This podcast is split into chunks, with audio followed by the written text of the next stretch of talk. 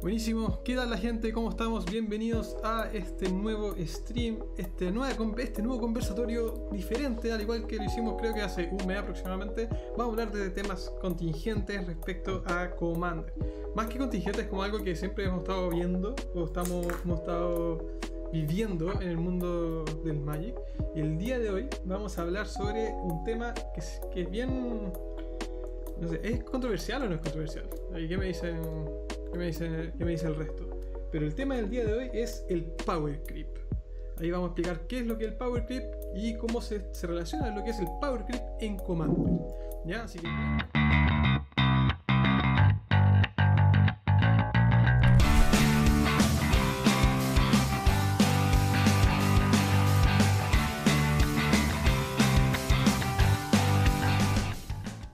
¿Ya? Así que primero voy a presentar a quienes me están acompañando el día de hoy. Aquí arribita mío, si es que se ve, es eh, McQueen, que ya lo conocen. Eh, otro. Todos. Creo que ya lo han visto. Estuvo el viernes eh, en el duelo de Commander, eh, junto a Erwan, que está a este lado de acá. Y notición, ahora todos los viernes vamos a tener duelos de Commander en vivo. Así que estén atentos, es todos los viernes. A las, ahí vamos a ver a la- a lo- el horario específico, pero vamos a estar haciendo stream de duelos de Commander, así que van a estar todos invitados los lunes a los lunes de Brawl, miércoles, miércoles de Brawl y los viernes duelos de Commander. Así que estamos creciendo ahí en cantidad de transmisiones y de contenido. Bueno, a mi, mi derecha, a su izquierda, hacia allá de la cámara, ven a Erwan. Ahí saluda a Erwan para que, para que sepan quién Hola. es. Y diagonal, ¿Qué hacia, diagonal hacia allá, hacia, uy, hacia allá, Al lado mío. al lado de McQueen, más fácil, está Francisco. Ahí les voy a dejar la pasada. Ellos dos son actualmente columnistas de, de Landfall. Llevan cerca de 2-3 años eh, junto a nosotros.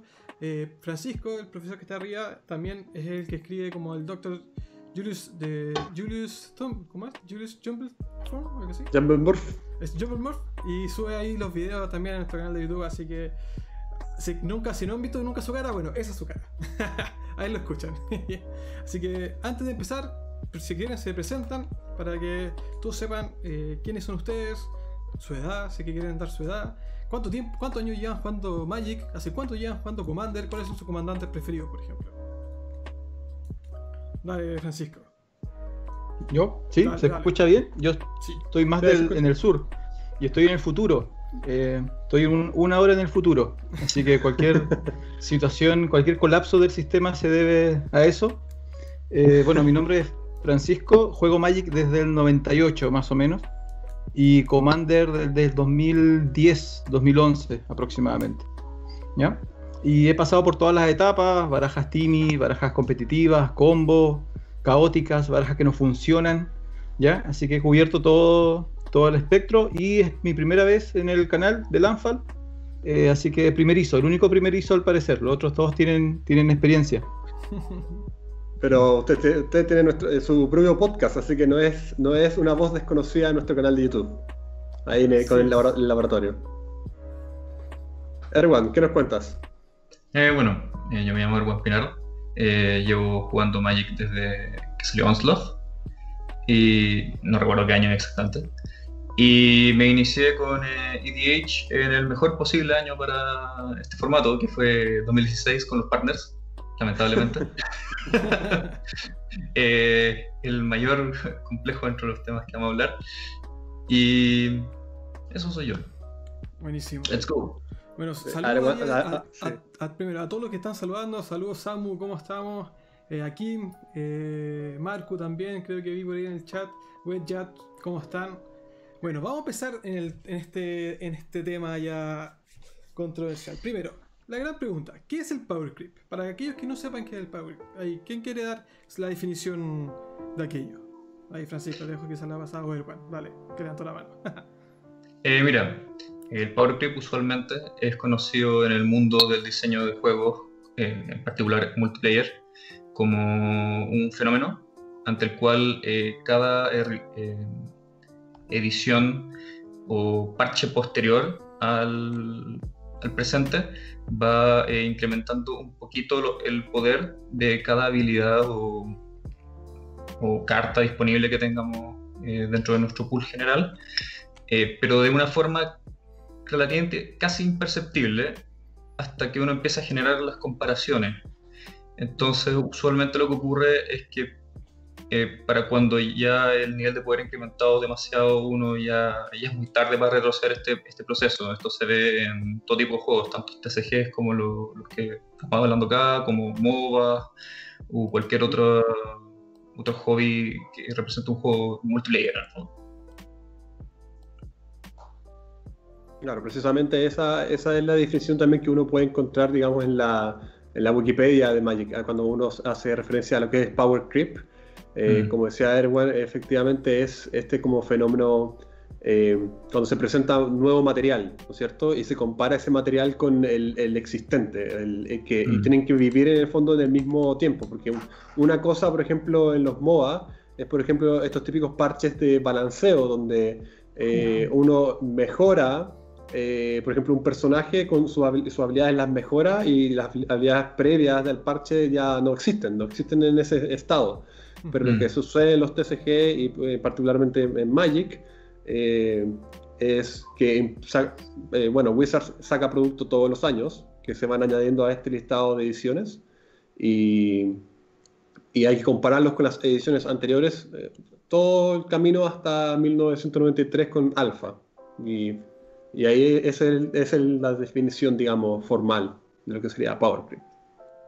Sí, yo, yo agregaría un elemento, que es que particularmente en los últimos años, cuando se ven los, los videojuegos como un servicio, hay muchos videojuegos que están siendo exitosos como servicio, eh, el elemento del Power Creep igual contempla un aspecto de darle una razón a la persona para que siga pagando o adquiriendo nuevas etapas de ese juego.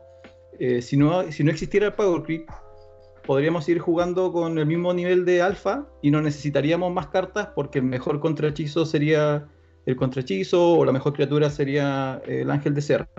Entonces, al e-, elevar un poquito el poder, generas esta idea de ahora yo necesito comprar esta nueva edición, necesito volver a invertir en un juego donde yo ya compré algo.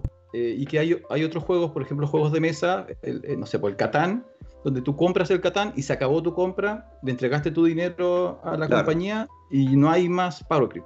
Y en cambio, como Magic, como dices eh, tú, todos los años te está intentando hacer comprar más y más, tiene que ofrecerte algo distinto, algo nuevo.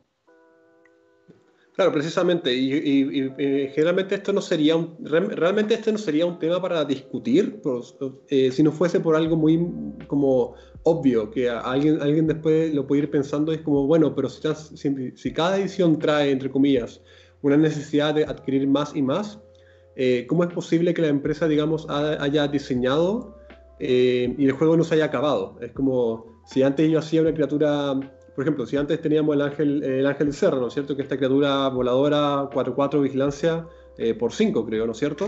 Eh, mm. ¿Cómo es que llegamos a un punto, o sea, no hemos llegado, por ejemplo, al punto donde ahora tenemos una criatura 10-10, eh, vigilancia, vuela, hexproof, daña primero, arrolla por 5, por ejemplo? Que han pasado 20 años desde, bueno, 25 años desde el ángel de Serra. Y, y, una preocupación de parte de los jugadores, entre comillas, es, ¿acaso el Power Creep eh, no, no va inevitablemente a destruir el juego en términos de diseño? Yo creo que hay que tomar como primer ejemplo eh, lo que pasó con Mito de Leyendas, que es un súper eh, claro índice de qué puede ocurrir cuando el Power Creep llega demasiado lejos. ese juego se automató solo por medio de, de, este fenómeno, debido al hecho que no lo limitaron de una manera eh, funcional. Eh, Maro, que es el lead designer de Magic the Gathering, ha dicho numerosas veces al público que usualmente la manera en que ellos manejan este Power Creep es que si bien eh, un set nuevo provee nuevas cartas un poco, algo más poderosas que aquellas que venían previamente, tratan de balancearlo de tal forma que probablemente el set siguiente veamos cartas, veamos un nivel de poder más bajo que el más reciente. Es decir, van intercalándose entre las subidas y bajadas de nivel de una edición a otra. Y suponemos que hasta ahora ha funcionado porque el juego todavía sigue vivo, a pesar de ciertas circunstancias con algunas cartas que han sido algo problemáticas en diversos formatos a lo largo de estos últimos dos, tres años más o menos en particular, donde han habido muchos baneos en numerosos formatos, lo cual no se había visto en hartos años. Pero, eh, claro, hasta ahora esa ha sido como la forma en que han abordado este problema. Ahora, ¿está funcionando o no? Esa es otra pregunta. Sobre todo ahora. el, Power Creep eh, llega, pregunta para usted, ¿el Power Creep llega a ser negativo? En ese sentido, o sea, más que negativo, sino que es malo el, eh, tener este como crecimiento, o sea, tener más cartas y que sean mejores a las anteriores, ¿o no? Es, peligroso, es peligroso, como, como comentaron al comienzo, es un elemento de diseño y por lo tanto es una herramienta que puede ser ocupada para bien, para mal, se puede escapar de las manos, como mito y leyendas. Y en el caso de un producto donde tú involucras el, gasto económico de una persona, si aceleras mucho el power creep, o sea, si algo que aparezca el 2020 anula todo lo que apareció el 2019, eh, los compradores pueden sentir que te están pidiendo pagar para ganar o que tu inversión no está siendo respetada por la empresa. Entonces, eh, eso también es un fenómeno que se puede, se puede observar. Eh, que para qué, ¿Para qué voy a gastar si en tres meses más eh, todas mis cartas no van a valer nada cuando salga M22 o, la siguiente edición? Entonces, no es inherentemente negativo, porque si fuera inherentemente negativo, no, el juego ya hubiera muerto. Ya Magic lleva más de 25 años pero sí es algo que debe ser controlado y como plantea Erwin, en los últimos años parece que se le está escapando de las manos y, cada vez tienen más problemas con, con regularlo. ¿Y cómo, ¿Y cómo es la forma de regular Power Creep? ¿Cuál es una de las formas que, quizás, no sé si en Magic, pero en otros juegos, por ejemplo? Ya McQueen habló sobre los, los MOBA, que al final es un parche que hace como un, arreglo dentro del juego. Pero en, Magic, ¿cómo se, eh, se arregla este, este tema? ¿O cómo lo está haciendo Wizard actualmente? Para intentar equilibrarlo.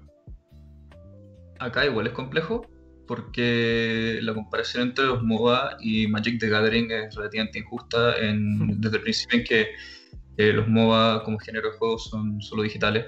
Entonces tú puedes arreglar la mayoría de los problemas solo por medio de un parche, que si bien te puede tomar dos, tres meses, incluso en algunos casos, eh, se ha visto en el pasado ocasiones donde salen eh, personajes extremadamente poderosos, muy, muy problemáticos, con parches de emergencia de un, en uno o dos días hábiles.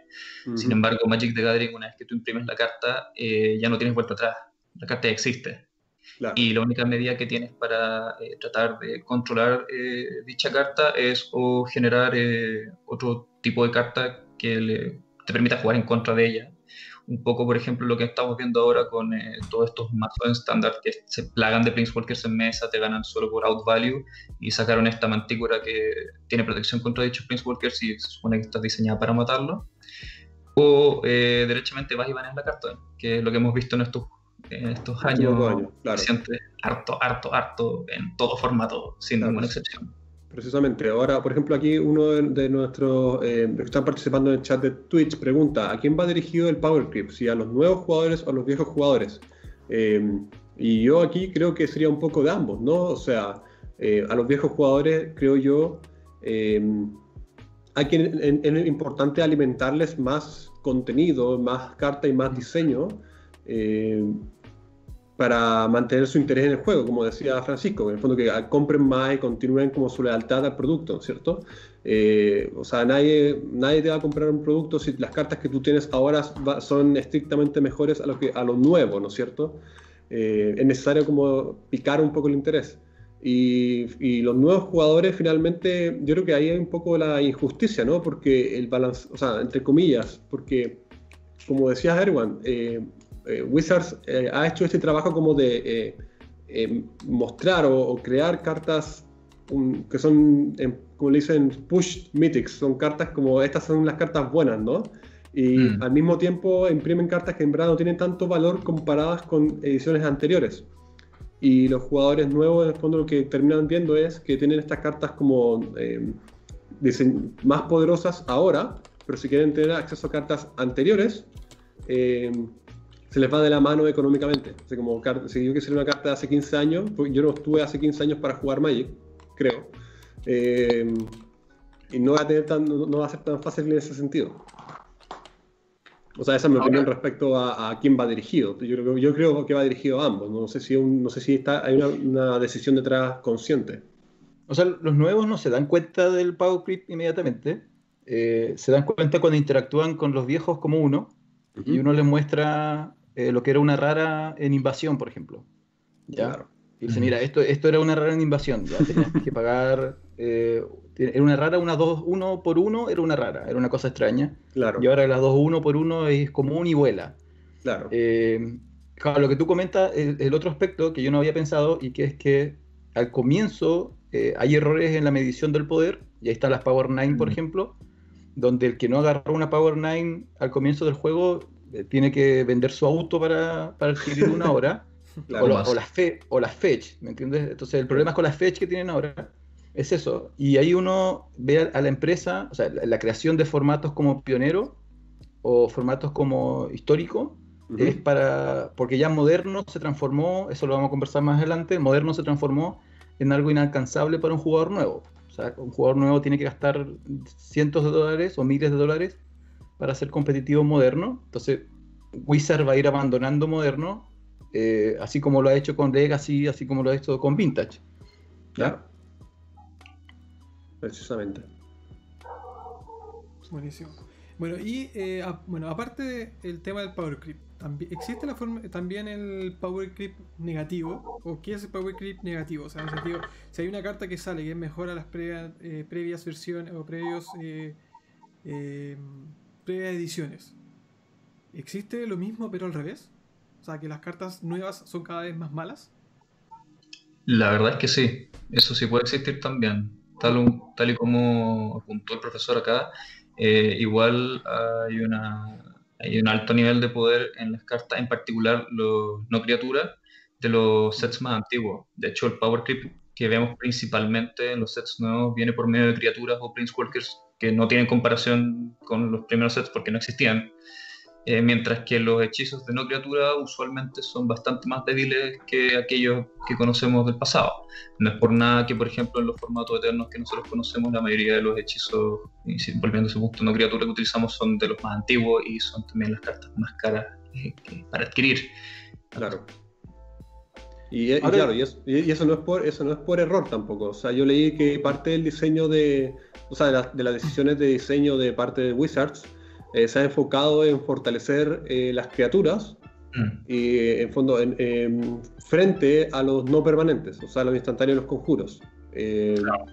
Y precisamente yo creo que yo no había considerado eso, que efectivamente en Commander, por lo menos, muchas de las cartas más importantes, o, o, sea, las que creemos encontrar de años anteriores, generalmente terminan siendo instantáneos o conjuros, eh, porque, claro, efectivamente tienen un, grado de poder bastante elevado. Por ejemplo, sin, la primera carta que se me ocurre a mí es Mana Drain, por ejemplo, que tuvo que ser reimpresa eh, hace poco y, re, para bajar un poco el valor. Eh, un, en este minuto es un mejor contrahechizo, en todo sentido. No. ¿No es cierto?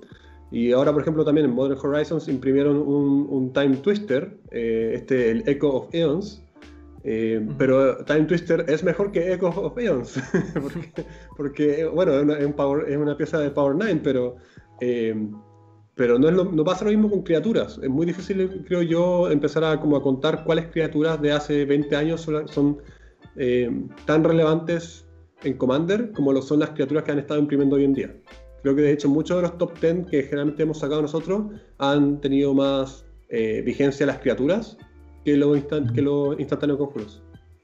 Ahora, el, el, concepto, cuando no, no sé quién, quién lo, lo, ideó, el de Power Creep negativo, me, me, llamó la atención porque en el fondo es más como un flujo. Eh, como cuando tú visualizas las decisiones de Wizard, en cierto momento favorece cierto tipo de cartas y en otro momento eh, las deja atrás y en otro momento acelera algunas estrategias específicas y después la, las debilita. En, en, videojuegos se usa el concepto de nerf, cuando un personaje o un arma es muy poderosa, se coloca claro. un parche y se hace nerf, ¿cierto? Se debilita por un periodo eh, y se le da ventaja a otra. Entonces, claro, Magic partió muy fuerte con los hechizos y ha estado en un constante eh, nerfeo. control, nerfeo, y las criaturas han estado en un constante power creep. Yo estaba pensando, las únicas criaturas que, que tú podrías quizás abrir en alfa o en beta de esa época es eh, Ave del Paraíso, creo, que todavía sería algo que podrías pensar uh -huh. que no ha sido superado, porque es imposible, o sea, tendría que costar cero algo que supere a la del paraíso. Y claro. el Janowar, ¿no? El, el elfo Janowar, que es como el, el pick del, del, del Mana del Manadork. Claro, fuera de eso hay, hay muy poco. Pero el, el, tiempo, es posible que en unos años más las criaturas sean demasiado poderosas y vuelvan a bajar. eh, y aparezcan la reaparición de los instantáneos de los conjuros. Ahora, la razón de las criaturas es porque ellos ya lo han, dicho muchas veces, Maro, Maro lo ha dicho muchas veces, que ellos consideran, deben tener estudios, que la parte más entretenida de Magic es el combate. Mm. O sea, ellos, visualizan que la parte donde el jugador se entretiene, particularmente el jugador nuevo, es bajando criaturas, girando la criatura y pegándole en la cara al oponente. Eh, entonces, mm. es una decisión también económica es Definitivamente. Claro. Bueno, eh, pasando más, más, a un tema, eh, es estoy pensando, por ejemplo, antes de entrar de fondo a Commander, los formatos actuales, por ejemplo, estándar. ¿Es la rotación una solución al Power Creep o no lo es? Porque al final, cada, ¿cuánto? ¿Un año, dos años? No me acuerdo. el set va cambiando en el, tiempo, al final. Entonces, todo, el set de estándar siempre es un bloque y puede que eh, cuando rote, o sea, cuando haya una rotación, las cartas que van saliendo, que se generen que haya y las cartas que van entrando, van creando un power creep. Positivo o negativo, ahí va a depender de cada carta. ¿Es una solución el power creep o no lo es? Yo tendría tendencia a decir que no, debido a que la, rotación al final, eh, desde mi punto de vista, tiene tres propósitos. La primera es mantener el ambiente competitivo eh, fresco, cosa de evitar ver las mismas cartas una y otra y otra y otra vez, que ya sabemos que son las más fuertes del formato, como pasa por las rotaciones constantemente, que siempre hay unas cuantas que dominan eh, el juego simplemente hasta que por fin se van y todo el mundo está como, yeah, por fin, como pasó con Teferi. Cuando Teferi rotó, creo que nadie estaba muy descontento de verlo irse. Y probablemente nadie va a estar eh, enojado con ver al que tenemos actualmente irse también. Eh, luego, eh, mantener el incentivo de la compra, porque claramente ellos quieren que tú sigas consumiendo pero eso creo que es el que está más claro. Y tercero, es que para poder abrirse espacio de diseño, eh, en nuevas cartas necesitan hacer que algunas anteriores roten, porque si no, ciertas sinergias que podrían eh, complementarse entre las cartas que están diseñando para el futuro y aquellas que ya están disponibles ahora, podrían eh, terminar siendo extremadamente poderosas y nocivas para dicho formato. Entonces, para poder mantener fresca esta experiencia, volviendo al primer punto, necesitan ir sacando las cartas más problemáticas, más antiguas, sin tener que pasar por algo como un baneo, y la rotación es una perfecta medida para hacer esto. Sin embargo, no detiene el, evento en sí, el Power Trip. Mm. Yo creo, mira, el, yo creo que el factor que Wizard no ha podido controlar es la aparición de, las comunidades por internet. Cuando yo comencé a jugar, tú no, no existía tanto net decking eh, habían meses, largos periodos donde tú construías tu baraja como tú creías que era mejor. Eh, entonces se demoraba mucho en resolver un formato. Entonces, estándar solamente era resuelto como en los últimos meses. Eh, y cuando estaba resuelto, justo llegaba la rotación. Entonces había un periodo constante de descubrir el formato y era, pero todo, era todo lento, porque era todo a través de comunidades como locales. Claro. Ni hablar que yo, que acá vivía en, en, el fin del mundo, era todo extremadamente más lento todavía.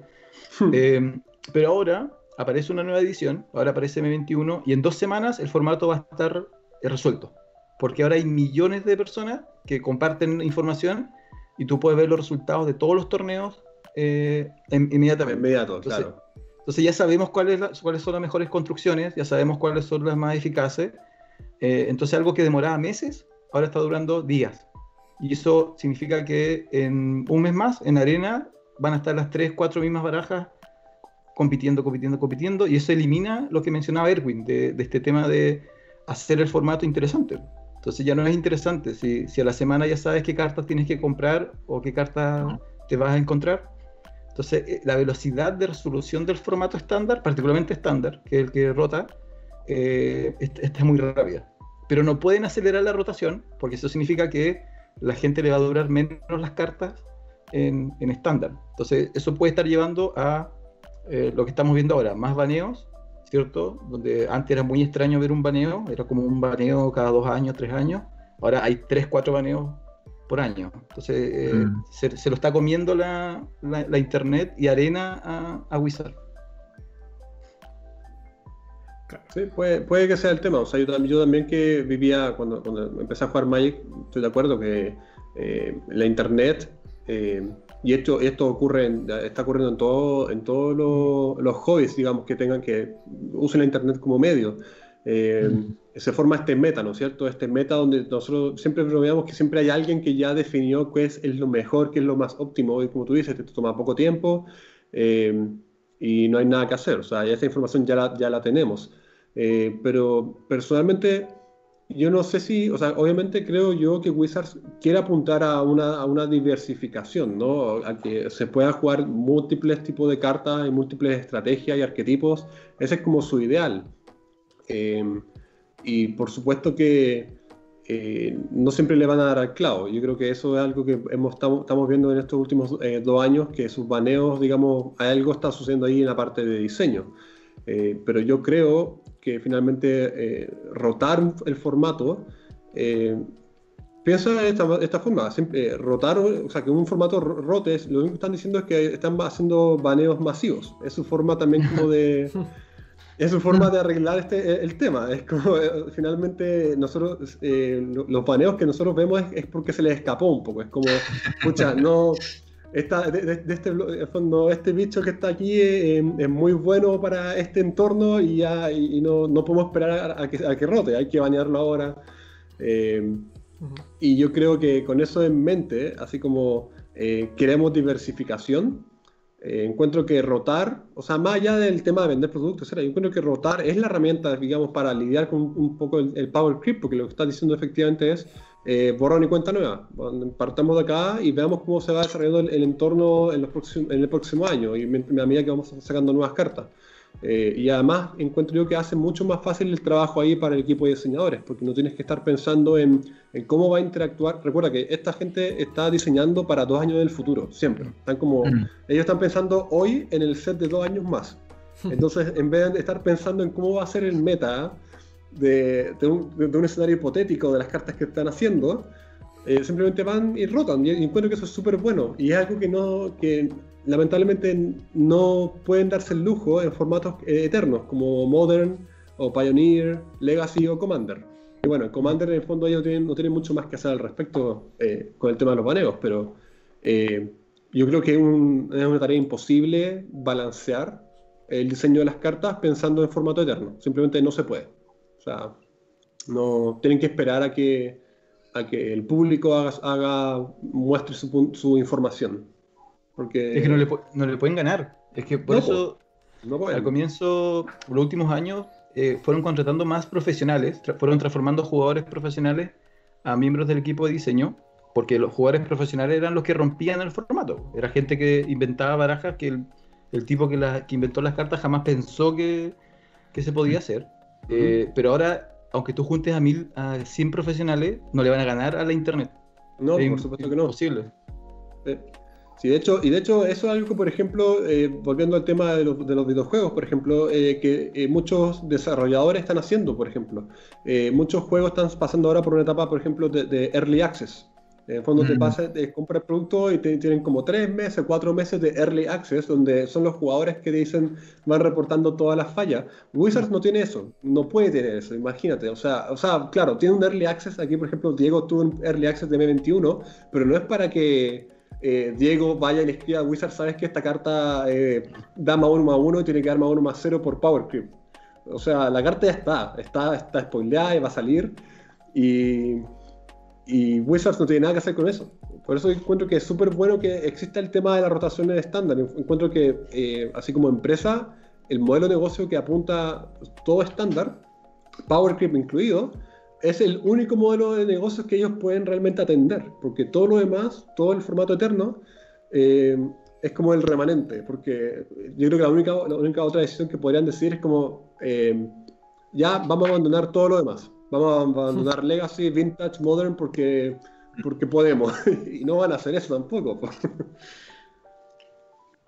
eh, si bien estoy de acuerdo contigo eh, en que es imposible que realmente se adhieran a revisar los sets, los formatos eternos, digamos, para el diseño de sets eh, nuevos, eh, sigue en pie la pregunta de qué también lo están siquiera haciendo para los sets nuevos, considerando la cantidad de cartas que venían específicamente en estándar. Yo creo que eso es lo más preocupante. Eh, tomando en cuenta también ese mismo, este mismo argumento, eh, también sacaron un set específicamente de un set eterno, Modern Horizons, y lo único que terminó ocasionando fue un caos absoluto en dicho formato. eh, llevando el mismo problema. Es que el Power Creep ahí fue increíble.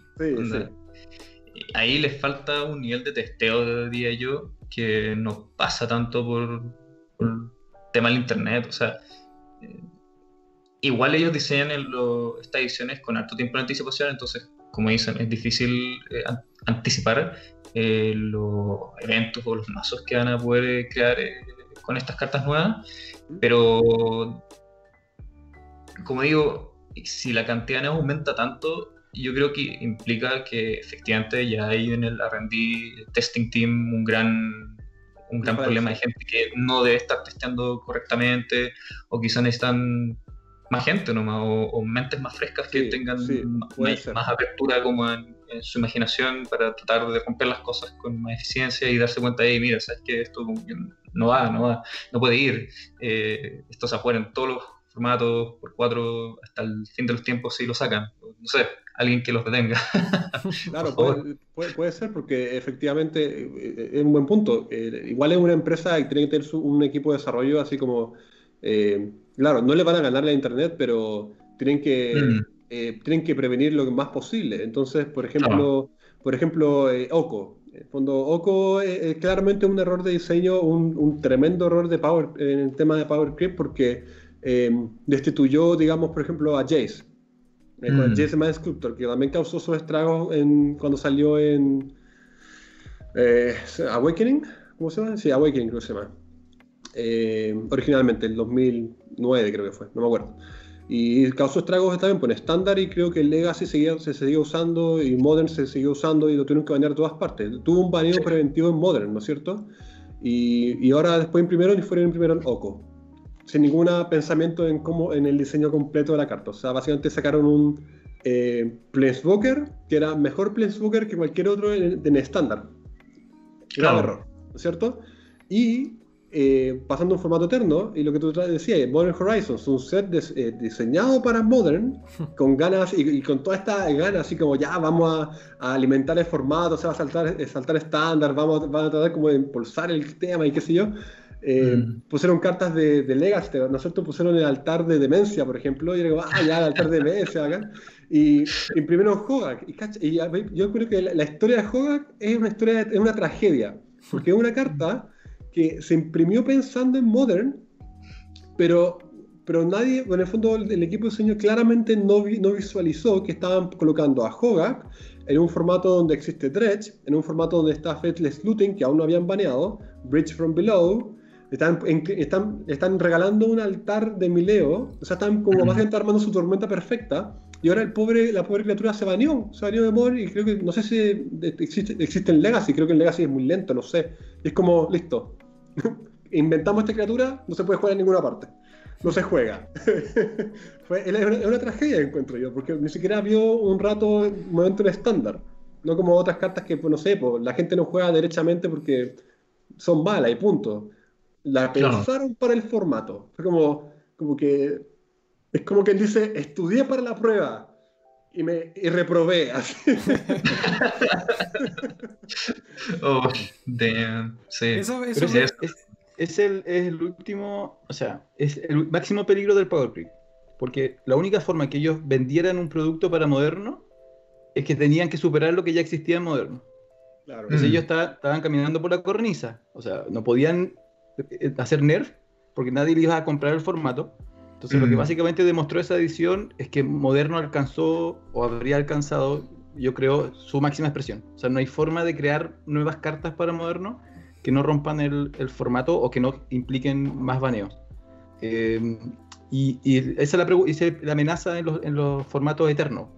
O sea, los formatos eternos estarían acercándose lentamente hacia un techo y creo que Moderno lo, alcanzó. O sea, ¿qué, más puedes hacer en Moderno? Mm. Y eso fue también el por qué se creó Pioneer. Al final. O sea, eh, yo personalmente creo que Pioneer simplemente fue una jugada de parte de Wizards para poder eh, satisfacer a, este, a un segmento de los jugadores que querían jugar sus cartas que habían rotado estándar, pero que estaban fuera del alcance, como lo dijo Francisco, de, Modern, que Modern se ha hecho un formato un poco inaccesible económicamente. Eh, estoy siendo generoso cuando digo un poco. Y Pioneer, en el fondo, una de las grandes decisiones, ¿cachai? O sea, aquí es cuando a mí me marea un poco, porque Wizards, por una parte, toma buenas decisiones, como que anuncia buenas decisiones, y por otra parte, no. por otra parte te dice que no. Entonces Pioneer creo que fue una increíble decisión, un increíble anuncio, porque te dicen de pasada, miren, vamos a, este es el nuevo formato que inventamos, parte aquí y no hay Fetchlands. Y poco a poco vamos a empezar a ir baneando y armando un listado de baneo en, en, el formato. Y yo creo que eso, por ejemplo, le permitió hacer, como yo decía hace un rato, lo de tipo early access, lo de eh, como dejar que la comunidad vaya testeando y que en base a ese testeo masivo, porque tienen en el fondo, no sé, tienen Magic Online, tienen eh, resultados de torneos, no sé cómo recopilan, digamos, pero a la semana ya habían baneado como de 15 cartas, y después la otra semana habían baneado como de 6 cartas, y la otra semana habían baneado 2, y ya al mes no habían baneado nada, el formato ya estaba estable. Increíble. O sea, básicamente yo creo que se ahorraron, la pega y el, y el, salario de un equipo entero de desarrollo en un formato que hasta donde yo entiendo sigue vigente y la gente sigue jugando, porque es más interesante que estándar, menos caro que Modern, y en el fondo con una lista de baneo, entre comillas, como desarrollada eh, por, el, por los jugadores, porque los jugadores fueron los que te fueron mostrando a Wizards, mira, estos son los mazos que mm, eh, están dando la... mira, este es el único mazo que se juega, arréglalo, baneado. No sé, eh, lo que yo me acuerdo por lo menos sí, definitivamente. Bueno, y ahora pasando más a, nuestro formato, Commander. Eh, mm. ¿Qué se ha visto en temas de Power Creep? O sea, ya vimos, por ejemplo, la historia de jugar en, en Modern. ¿Qué, ¿Qué creen ustedes en temas de Power Creep se ha visto en Commander? Que en verdad hayan generado grandes problemas. El, mira, el, punto de inflexión es cuando, cuando Commander se transforma en un producto para Wizard. Commander no nace como un producto, entonces durante muchos años era algo que, que jugaban, bueno, lo inventaron los jueces, ¿cierto? Y después eh, eh, la, única validación oficial que tenían es que lo habían transformado en un formato de Magic Online. De hecho, yo aprendí a jugar Commander en, Magic Online, pero no habían eh, productos y el formato era mucho más lento que hoy día. Te hablo de, tenías los tres primeros turnos eran tierra, paso, tierra, paso, tierra, paso. ¿Ya? El cuarto turno era el primer turno donde tú tenías que hacer algo importante. Y llega el primer producto, que creo que es el 2011, ¿no? Sí. Y a partir del 2011 eh, crece el Power Creep en, Commander. Y en Commander hay, hay varios elementos. Uno es el Power Creep solamente de la, del comande, del comandante, de la leyenda, que eso tú lo puedes analizar por un lado. Y después está lo que tiene que ver con la baraja, con lo que va dentro de la baraja. Y una vez que Wizard tiene que vender productos, cae en la misma secuencia que los otros eh, productos donde, ya, ¿cómo hago que este tipo que ya tiene su baraja armada, em, con cartas antiguas, me compre Commander 2011, Commander 2012, 13, 14, 15, 16 y así? Y obviamente la, la, única salida es ofrecerle algo que él no tiene. Ofrecerle una carta que hace algo que nunca otra carta había hecho antes y a partir de ahí donde podemos observar que hay un, crecimiento. El, el, aspecto más eh, hoy día que yo veo debate es eh, la base de maná. Eh, hoy día hay una base de maná casi perfecta, si es que no es perfecta, pero es muy costosa. o sea, tú puedes jugar cinco colores, cuatro colores, pero necesitas las Choclan, necesitas las duales, necesitas las fetch. pero tienes una base maná cinco colores casi perfecta y eso cuando yo empecé a jugar era era imposible, de hecho era tan imposible, y con esto doy paso a, los amigos, que eh, era considerado una ventaja jugar el monocolor. Porque el mm. monocolor era el color más estable, porque no tenías problema, entonces nunca, ibas, nunca te iba a fallar las combinaciones de maná. Entonces había, yo me, acuerdo que en las partidas de Commander te colocaban Commander, pero no monocolor, por favor no monocolor, porque monocolor tenía demasiada ventaja. Y hoy día monocolor es como todo lo contrario lo más poderoso son cinco colores, cinco o tres colores, cuatro colores. A cuatro colores, precisamente lo que le falta son los comandantes. Pero entre cinco y tres son los más poderosos. Bueno, eso ah. lo podemos, yo creo que lo podemos ver el tema de si hablamos de los comandantes. Eso lo podemos ver porque el 2011 cuando se lanzó la primera edición de Commander, eh, estoy hablando de eh, comandantes como eh, Mimeoplasmo, eh, eh Nekusar, eh, Skullbriar. No, eh, no, no, eh, Necosar no, eh, sería Mimoplasmo, Calia, Eso, Cedru, eh, ¿no es cierto? Sí, sí, sí, continúa. Animar, Animar, Animar. Son, como, son, son, son comandantes que hoy día siguen siendo top, top. Son los top 1. O sea, si vemos la lista de top, top comandantes, en términos de poder, siguen siendo las cartas de los comandantes del 2011 números 1. Siendo que ya han pasado cuántas? Han pasado 8, 9 años. de ediciones. 8, porque hay un año que no hubo Commander. 8 eh, años de ediciones con 8 años de nuevos comandantes. Porque generalmente siempre es un nuevo comandante. Eh, creo que todos los años son nuevos comandantes. Y no hay ningún otro comandante que le haya ganado a los primeros. Sea, lo que primero hicieron fue, ok, démosle lo que decía Pancho. Eh, démosle a los, al jugador de Commander algo que no tenían antes. Comandantes impresionantes que siguen siendo imparables. Pero después han, fallado en eso. ¿O es parte de la estrategia quizás de Wizard? ¿Qué creen? Estrictamente hablando del producto Commander per se, eh, es un tema relativamente complejo. Porque, tal y como dicen, eh, gran parte de las criaturas legendarias que utilizamos como general más poderosas que tenemos en el formato eh, provienen en sus ciertas combinaciones de colores efectivamente de la primera edición eh, me parecería muy raro que si alguien yo le pregunto cuál es el comandante Temur más poderoso que hay, alguien no me diga Animar. si pregunto por un Absan, me parecería raro que alguien no diga o Gave o Carador, que también forman parte de ahí. Em, el único año que es como el extraño en todo esto fue cuando por primera vez quisieron experimentar con la mecánica de partner, que dejó una absoluta... Sí, o sea, eh, ese es el pináculo más grande de Power Creep, diría yo, en, el formato, al menos en su mayor expresión posible de poder, donde los partners dominan todo el, metagame de lo que es conocido como CDH, sobre todo Thracios en particular, que lo puedes jugar hasta solo y es mejor que la gran mayoría de, los, de, las criaturas legendarias Simic solas, increíblemente. Em, pero claro, han fallado en otorgar al formato criaturas legendarias que uno tenga algún incentivo por utilizar como comandante en el mismo set de Commander. Usualmente las otras criaturas legendarias que consideramos para armar nuestros mazos provienen de, de otros sets de estándar que sinergizan bien con cartas más antiguas, para las cuales no fueron diseñadas. Por ejemplo, si uno ve Jeskai, en Jeskai ya los comandantes más populares eh, son eh, Kaikar, Narset y Elsha. Elsha sí viene de un producto Commander. Kaikar viene de un core y Narset eh, también es de un set estándar. Claro. Claro, Entonces, eh, ¿por qué han fallado en. O, bueno, no sé si fallar, depende del punto de vista, pero ¿por qué los comandantes más nuevos no han sido vistos en la zona comandante de, tal manera que uno esperaría? Probablemente partiendo desde el punto en que hasta hace muy poco, eh, igual Wizards como empresa está relativamente desconectada del formato como que existía y dijeron, ok, podemos aprovechar de esto, porque existe, entonces sacaron producto.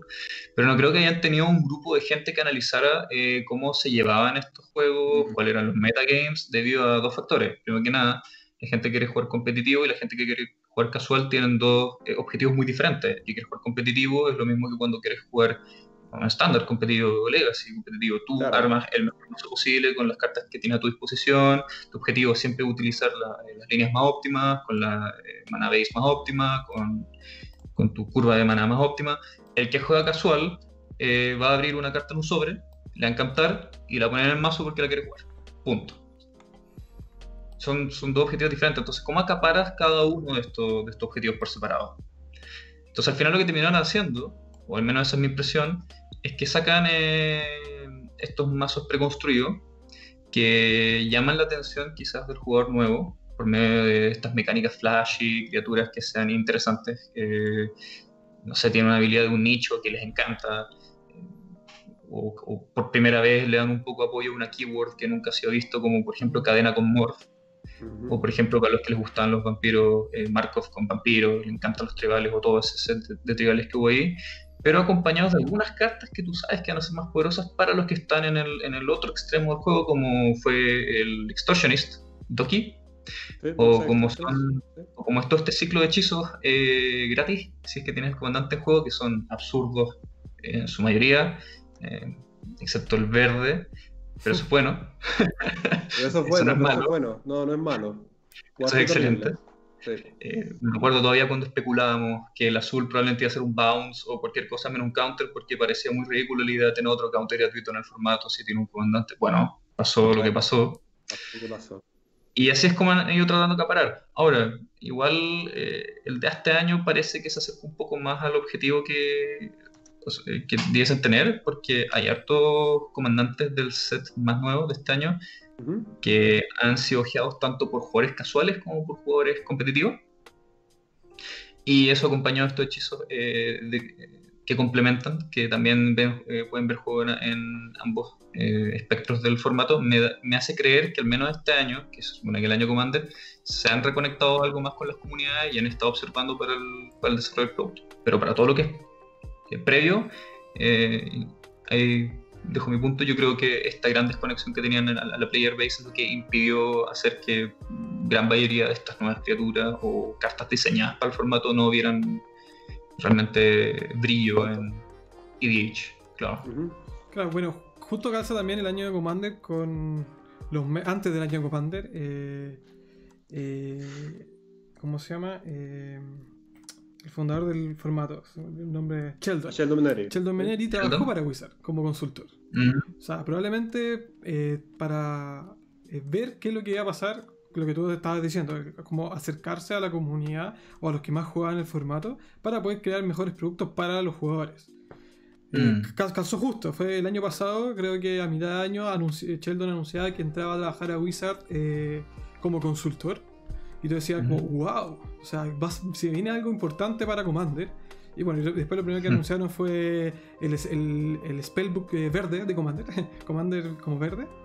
Eh, que todavía no sabe. Green, se llama. Commander Green. Y tú decías, como, ya, para eso fue la Hot Sheldon, pero al parecer yo creo que debe haber trabajado para todo el año. Porque este, como es el año Commander, son nueve, van a ser nueve mazos los que vamos a tener distintos, que no es menor, comparación a otro año que eran cuatro o cinco como máximo. Y más un formato que, va a ser complicado, que probablemente sea complicado en tema de Power Creep, que es el Commander Legends al final de año. O sea, donde anunciaron una gran cantidad de nuevas legendarias y deben venir muchas más otras cartas que pueden generar estragos, ¿o no? ¿Qué creen? Oye, disculpa, solamente que como lo mencionabas como el año Commander, y me trajo la nostalgia de, lo inocente que éramos a finales de 2019, que pensamos que el 2020 iba a ser recordado como el año Commander y ahora va a ser oh. recordado como uno de los peores años de, la humanidad. y nosotros contentos porque no, no, pero todavía sigue siendo el año Commander, todavía sigue siendo el año Commander. siempre será el año Commander. Siempre. Claro, sigue siendo el año Commander. Oye, eh, aprovechando lo que, lo que comentó eh, el, mira, yo creo que Wizard ha sido muy inteligente eh, para manejar el Power Creep. Yo creo que en general, quizá hoy día mm. hemos sido como bastante críticos, pero yo creo que un juego que se ha mantenido 25 años, en general hace las cosas bien. Yo creo que una de las estrategias que han hecho es eh, segmentar su juego y aplicar Power Creep a una, una parte nomás y dejar el resto estático entonces, por ejemplo, mi Rodin era sobre artefactos, Teros era sobre encantamientos, y siempre había un power creep. Mejores artefactos, pero luego cuando viene Teros, los artefactos bajan, suben los encantamientos, viene Innistrad, sube el cementerio, baja todo el resto. Y en Commander lo que hicieron fue, por ejemplo, eh, generaron un comandante para los gatos, y hay una comunidad impresionante de gente que le gusta Magic y le gustan los gatos, entonces pedían un comandante gato, y le dieron su comandante gato hace unos años. Pero el nivel de las leyendas gato era tan bajo que el Power Creep fue bajito. O sea, no, me acuerdo cómo se llama el gato, eh, pero no es una superpotencia. Pero comparado con los otros gatos, es mucho mejor. Eh, y el año pasado hicieron un comandante para Madness, porque no había un comandante para Madness. Entonces hicieron uno para Madness, hicieron uno para Metamorfosis, hicieron uno así. Entonces, como que van llenando eso, esas pequeñas eh, departamentos de juegos esos pequeños nichos. Claro, y así no tienen que preocuparse de cómo superan a eh, los primeros grandes comandantes. Porque yo creo que es súper difícil. Yo creo que el. ¿Cómo se llama el dinosaurio que salió ahora? ¿Ese es, ¿Ese es competencia para. ¿O no? ¿O al final ya no es competencia? El de. El azul verde, el azul verde rojo. El que dupli...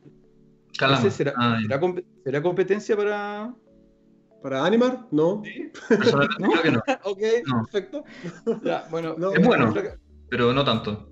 Ya, ok. Entonces, ¿se imaginan, ¿cómo se imaginan algo mejor que, es que, Mira, es que yo creo que por ahí va lo que está diciendo Erwan. Lo que, eh, lo que sucede efectivamente es, eh, como Commander nace como eh, algo de los jugadores, ¿no es cierto? Wizards no le mete mano sino hasta cuatro años después, cinco años después, y saca este producto Commander 2011. En Commander 2011 intentan cosas nuevas. Imprimen Command Tower, por ejemplo, y hablan de la, identidad de comandante. Imprimen cartas que son como políticas, porque hay, hay un ciclo de cartas que usa una mecánica que se llama Join Forces, que es como ayúdenme a pagar este hechizo y todos recibimos el, beneficio del hechizo. Eh, y tiene también un poco de nicho, porque por ejemplo está Cedru, que hasta este minuto no hay ningún otro comandante que haga algo similar a lo que hace Cedru, que es regalar mm. tus permanentes, por ejemplo. Eh, está Gabe, y hasta este minuto no hay un comandante como Gabe que eh, juegue con contadores y, y, fichas simultáneamente.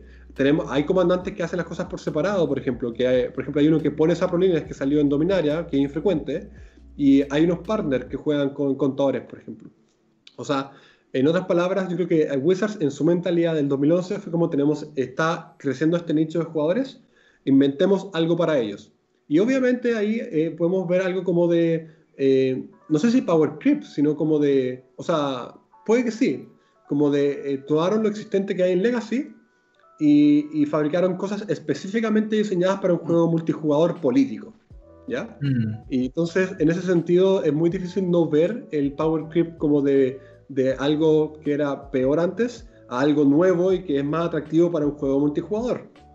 En cambio, ahora han pasado nueve años y lo que creo que, y lo que decía Erwan, efectivamente lo que está haciendo Wizard es eh, imprimir comandantes más nicho que pueda, eh, en fondo, apelar a cualquier tipo de jugador, no solo al competitivo, al óptimo o, al más casual, a cualquiera. Está, por ejemplo, Nekusar, robas cartas, roban cartas, les pego. Están eh, tribales, Está, eh, hay, un, hay un mazo de encantamientos, que es el de, el de eh, Daxos de, de, 2015, con los contadores de experiencia. Están los contadores de experiencia, está Meren, está eh, todo este tipo de posibilidades en cuanto a comandantes. Pero si tú quieres hablar de. Yo creo que el, Power Creep vive esencialmente en un entorno de optimización, en un entorno como de algo que sea mejor que lo, que lo anterior. Y yo creo que ahí eh, solamente el único que tiene que puede decir algo al respecto son aquellos que juegan Commander competitivo, porque ellos viven en ese, en ese mundo necesariamente. Todos los demás jugadores que juegan casual, eh, yo creo que están felices con los mazos. O sea, eh, salió, todos los mazos que salieron en este ciclo son, son buenos mazos, encuentro yo. Son comandantes interesantes. Hay un mazo de ciclo, mazo de duplicar hechizos, está el mazo de mutar, que lo único que a mí me dice es que Wizards quiere volver a Icoria para tener más, más criaturas que mutan. Eh, son súper nichos, deben ser súper entretenidos, pero no podemos hablar realmente de Power Creep cuando se trata de, se trata de algo nicho. Tenemos que hablar de Power Creep cuando eh, hacemos la comparación de ¿es esto mejor que lo anterior, sí o no? Y yo creo que solamente competitivo te puede decir, eh, te puede dar esa respuesta. En todo pero ahí yo te entiendo y comparto esa, idea, pero ahí como yo te decía, el, depende con quién lo estés comparando. Y efectivamente yo creo que, competitivo lo compara con el absoluto. Entonces, de hecho yo siempre he planteado que Commander competitivo es más familiar de, vintage que de, de Commander. Para, mí Commander es, muy alejado a Commander competitivo. Eh, entonces, por eso yo te yo planteaba que, por ejemplo, el, otro año vamos a tener leyendas perros sí o sí se viene un nuevo comandante perro eh, para el 2021. Y lo único que tiene que superar es a las otras leyendas perro. Entonces su, su nivel, su techo súper, su piso súper bajo. O sea, no. Eh, y eso es lo que yo creo que hemos estado observando. Eh, y, pero ese es un truco consciente de Wizard. Yo creo que Wizard lo hace a propósito porque si no, se te escapa de las manos la, el Power Creep. O sea, si, si, si, tu, si tu objetivo va a ser intentar superar el 2011, eh, se, te, vienen procesos difíciles de diseño. Claro. Eh, y, ahí, a mí, a mí yo temo un poco a, la cajita de leyendas verdes que viene ahora, o sea, de Commander verde del 20, y de Commander Legends, porque no sé qué pueden ofertar ahí para emocionar a, todo el grupo Commander. Yo creo que ahí se, van a venir algunas cartas que van a romper un poco los parámetros que tenemos. Sí. Sí, de hecho, y bueno, y otra, otra parte, eh, por ejemplo, de esta conciencia que tiene Wizards ahora con Commander, porque y algo también que decía Erwan, eh, Wizards está metiendo ahora, tiene, tiene su foco más ahora en Commander. Por ejemplo, cuando, o lo que decía Diego, cuando contrataron a Sheldon para que actuara como consultor, lo único que está indicando es que Wizards quiere meter su cuchara en el formato Commander. Y esto es algo, que en Landfall también hemos discutido en, otras ocasiones con otro tipo de temas, que cómo, eh, Wizards está tratando de eh, ganar terreno en Commander y como de acercarse a, esa base de jugadores. Y, y uh, se fue la idea completamente. De hecho, de Command Zone. De Command Zone ah, es un eh, ejemplo eso. Sí, perdón, eso. Lo que, eh, lo que, quería decir era eh, que lo que estamos viendo, por ejemplo, ahora en estándar, es que, por ejemplo, muchas cartas que ahora hacen referencia como al oponente, es, no es, eh, no es eh, como al target opponent, es al each opponent, por ejemplo.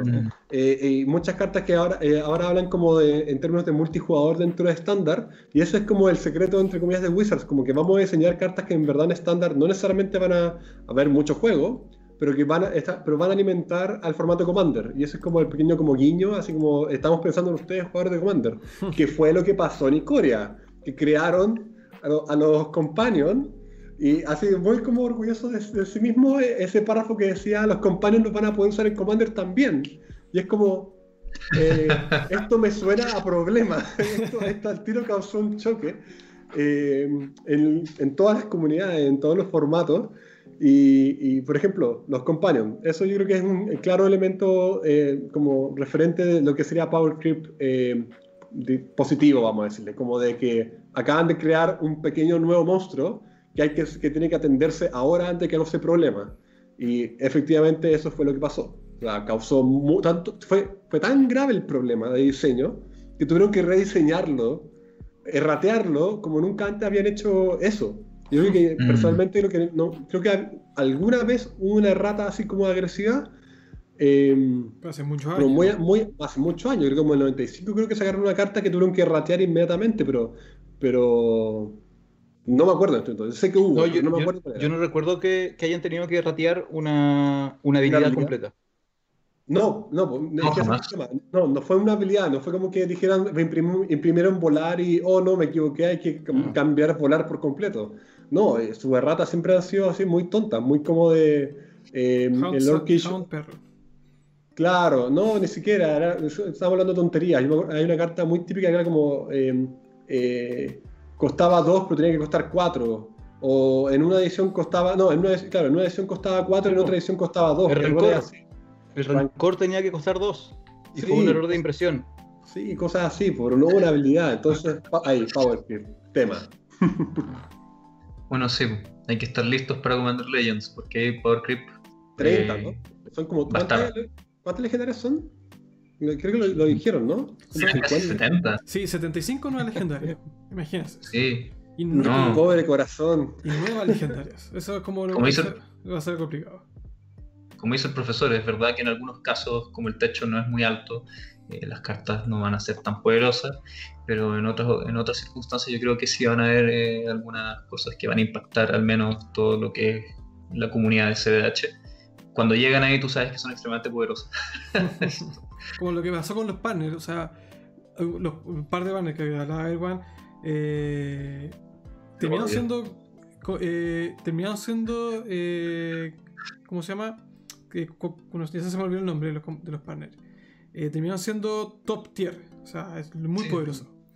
Y después la solución a eso de Wizard para sacar nuevos partners es que eh, los próximos partners salieron como partners con una carta en específico. O sea, no pueden ser partners con, cualquiera. Porque al final lo, que, pasó en esa edición de Commander o ese año de Commander es que los partners más poderosos eran partners que no estaban en el mismo mazo, sino que eran más cruzados. Entonces, al juntarlo entre el mazo 1 con el, con el partner del mazo 3, explotó y se convirtió en el mejor partner, por ejemplo. Claro. Entonces, eso es lo que vimos ahora, por ejemplo. Vimos en Battlebond y lo vimos ahora en esta última edición que sacaron a. no sé, el. Dos, pues no, sacaron, sacaron partners para cada uno. Claro. Sí. dos que son que son de hecho súper fuertes y los otros no los recuerdo. Pero el ¿Cuál, tiburón, ¿cuál, eran los dos? Ah, el tiburón, claro. Brandon y... con la chica. ¿Mm? Era eso, Brandon y Charaz. No, ¿cómo se llama? Sí. Se llama lo, la, el, humano. Y el otro que también están viendo es Paco y Halton. Oye, no, pero había uno, hay uno que es como con un tiburón, no, no un tiburón, eh, ah, perdón, es como un lobo tiburón, es como Dimir, azul negro. Que, que, ah, cuando, lo discutimos, alguna vez lo discutimos, pero yo, yo argumentaba que, por ejemplo, ese por sí solo era, era eh, podía ser un buen comandante, así como comandante Ukima, Ukima para que me están diciendo. Con eh, Kazur. Con Kazur, exactamente. Gracias. Whale Wolf, ahí está. Gracias. Gracias, Burning Oblivion. Eh, yo encontraba que esa carta era como con Vera por cuenta propia.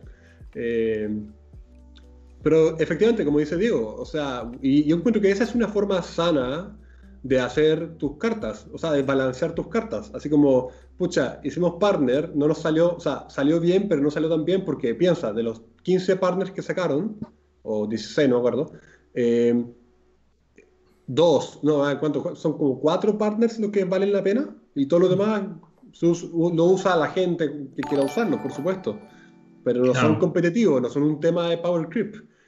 Eh, entonces dijeron esto, hagamos partner con partner with. Y no recuerdo ningún partner with de Battlebond que esté dando la hora en Commander. Que yo recuerdo. Ahora, ahora para, si no lo han hecho, jueguen Commander de dos cabezas con, con partner. Eh, eso sí entretenido. Como que lo he visto es, como jugar con plano, es otro nivel, porque en el fondo es otra percepción. Es un tema aparte, pero realmente recomiendo jugar partner dos cabezas con partner with. Es demasiado entretenido. Eh, en, casual, se juega el, el, lo de las monedas. Sí, pues ya, ese es como, sí, de hecho ese, ese es, un, partner que de Battleboom como que perdura, y yo también lo he visto, o sea, ha sido doloroso, entretenido pero doloroso. Y ahora lo mantuvieron. Y a, lo que voy yo es que Wizards ahí dijo, hagamos partner with y ven que, ah, que ya es balanceado, no ha roto nada, nadie se ha quejado, continuemos. O sea, yo no veo que vayan a eliminar, vayamos a volver a ver partners solo. Yo no, no lo creo. A lo más, yo creo que a lo más van a, si quieren como indagar un poco, harían como partners como con restricciones, así como partner with, no sé, con identidad, con, color de identidad. Eh, claro, algo así, tal vez.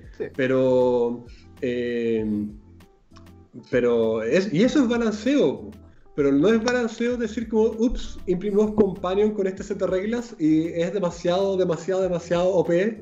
Eh, cambiemos la regla. Balance es hard. Balance is hard. Pueden hacerlo, es su empresa, hagan lo que, hagan lo que quieran, pero no es la forma, encuentro. Yo, personalmente yo habría, habría baneado como los, los companions más, más abusivos, o sea, Lurus sería, y habría esperado a dos años más para sacar un companion arreglado, companion, no sé, X, chao, no sé.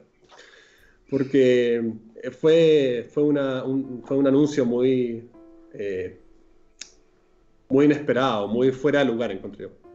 Diría que hasta desubicado. yo, yo creo que, que, demuestra, demuestra el, nivel del problema, que tuvieron que hacer eso porque en la práctica hicieron un nerf, hicieron un parche, cambiaron, cambiaron una regla de su juego eh, para eliminar un problema y eso nunca lo habían hecho. O sea, una cosa es bañar una parte eh, y otra cosa es cambiar un... O sea, tú ahora compras un sobre de Icoria, abres la carta y la carta no hace lo que dice. Claro. Hace otra cosa. O sea, tienes que pegarle como un sticker encima, así como no, esto no hace esto, sino que hace otra cosa. ¿ya? Y eso es, gravísimo, yo creo, para, la empresa. Yo creo que por eso lo hicieron rápido. Lo hicieron así como, ya, vamos a sacar la venda rápido y que lleguen los gritos. Pero el problema era tan grave que no llegaron tantos gritos. O sea, yo creo que la comunidad se lo tomó bastante bien. Claro. Bueno, y también salió justo en un, en un año raro también. O sea, donde el juego físico está súper complicado.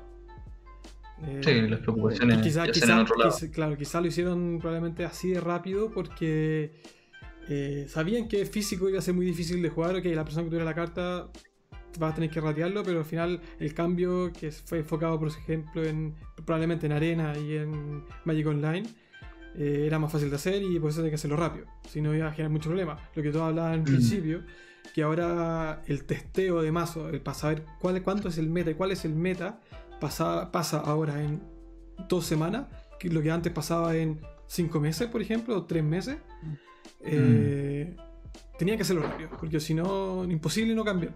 O sea, el, todo el juego online era muy, muy grande para, para que. Y el, o sea, el juego online era mucho más predominante este año que el juego físico. Si hubiese sido el juego físico, probablemente eh, no sé si sería la misma decisión, el cambiarlo así tan radicalmente. Si hubiese habido más torneos físicos, más gente jugando físicamente, etc. Quizá. Bueno, nunca lo sabremos. Nunca lo sabremos. nunca lo sabremos. Claro. Oye, lo, otro que, quería comentar, em, que una, evidencia del power creep en Commander es el año pasado, por lo menos los podcasts gringos, le hicieron mucho énfasis a esta escala de poder. No sé si lo vieron, de cómo, cómo, cómo hacer una escala de 1 a 10 del poder de tu baraja. Y eso es una evidencia del power creep. Eso es porque hoy día la discusión, cuando tú te sientas en una mesa a jugar con alguien que no conoces, ahora tienes que preguntarle ya, pero ¿qué estás jugando? Así como, ¿estás jugando de 1 a 3, de 4 a 6, de 7 a 9 o está jugando competitivo. Y eso al comienzo de Commander no era, no era tema, y hoy día es cada vez más tema, porque la diferencia entre una baraja 8 y una 4 eh, es impresionante. De hecho, yo, bueno, eh, se está usando más el término Yank, no sé si lo han escuchado. Sí, vale, ahora, está como, ahora, está como, competitivo, casual y Yank. Entonces ahora ya apareció algo que está como más abajo de casual y que es como más para divertirse o más casual, más barato, más budget. Y eso tiene que ver con esos puros power creep. la forma en cual el power creep ha afectado Commander, uno tiene que ver con la velocidad, el juego cada vez más rápido por la aceleración. O sea, el, año, el año pasado recibimos un otro signet, un signet que te da cualquier color sin, sin, ningún sin ninguna desventaja. Eh, y segundo, la consistencia. O sea, como estándar cada vez tiene que estar sacando el mismo tipo de cartas. Siempre estamos recibiendo nuevo removal, nuevo removal masivo, nuevos contrahechizos. Entonces, en los formatos Eternal eso se va como acumulando.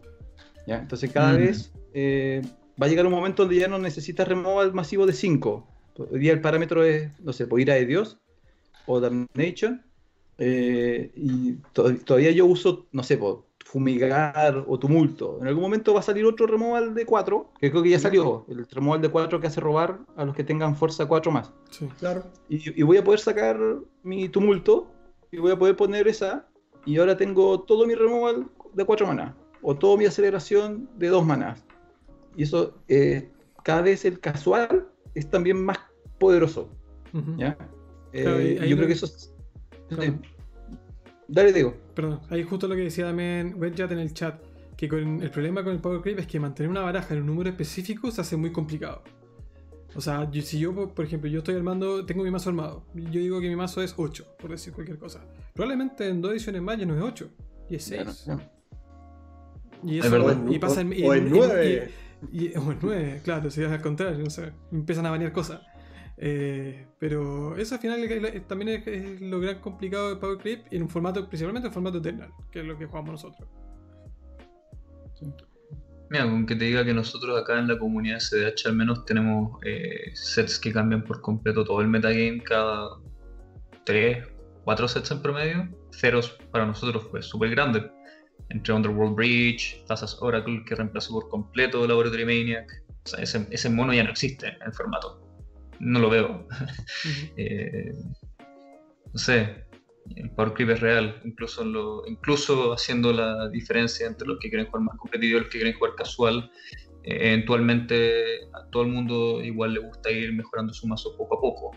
Y para los jugadores casuales eh, esto también es real. Entonces el power creep, a pesar de que es menos impactante, igual termina afectando a estas, estas comunidades.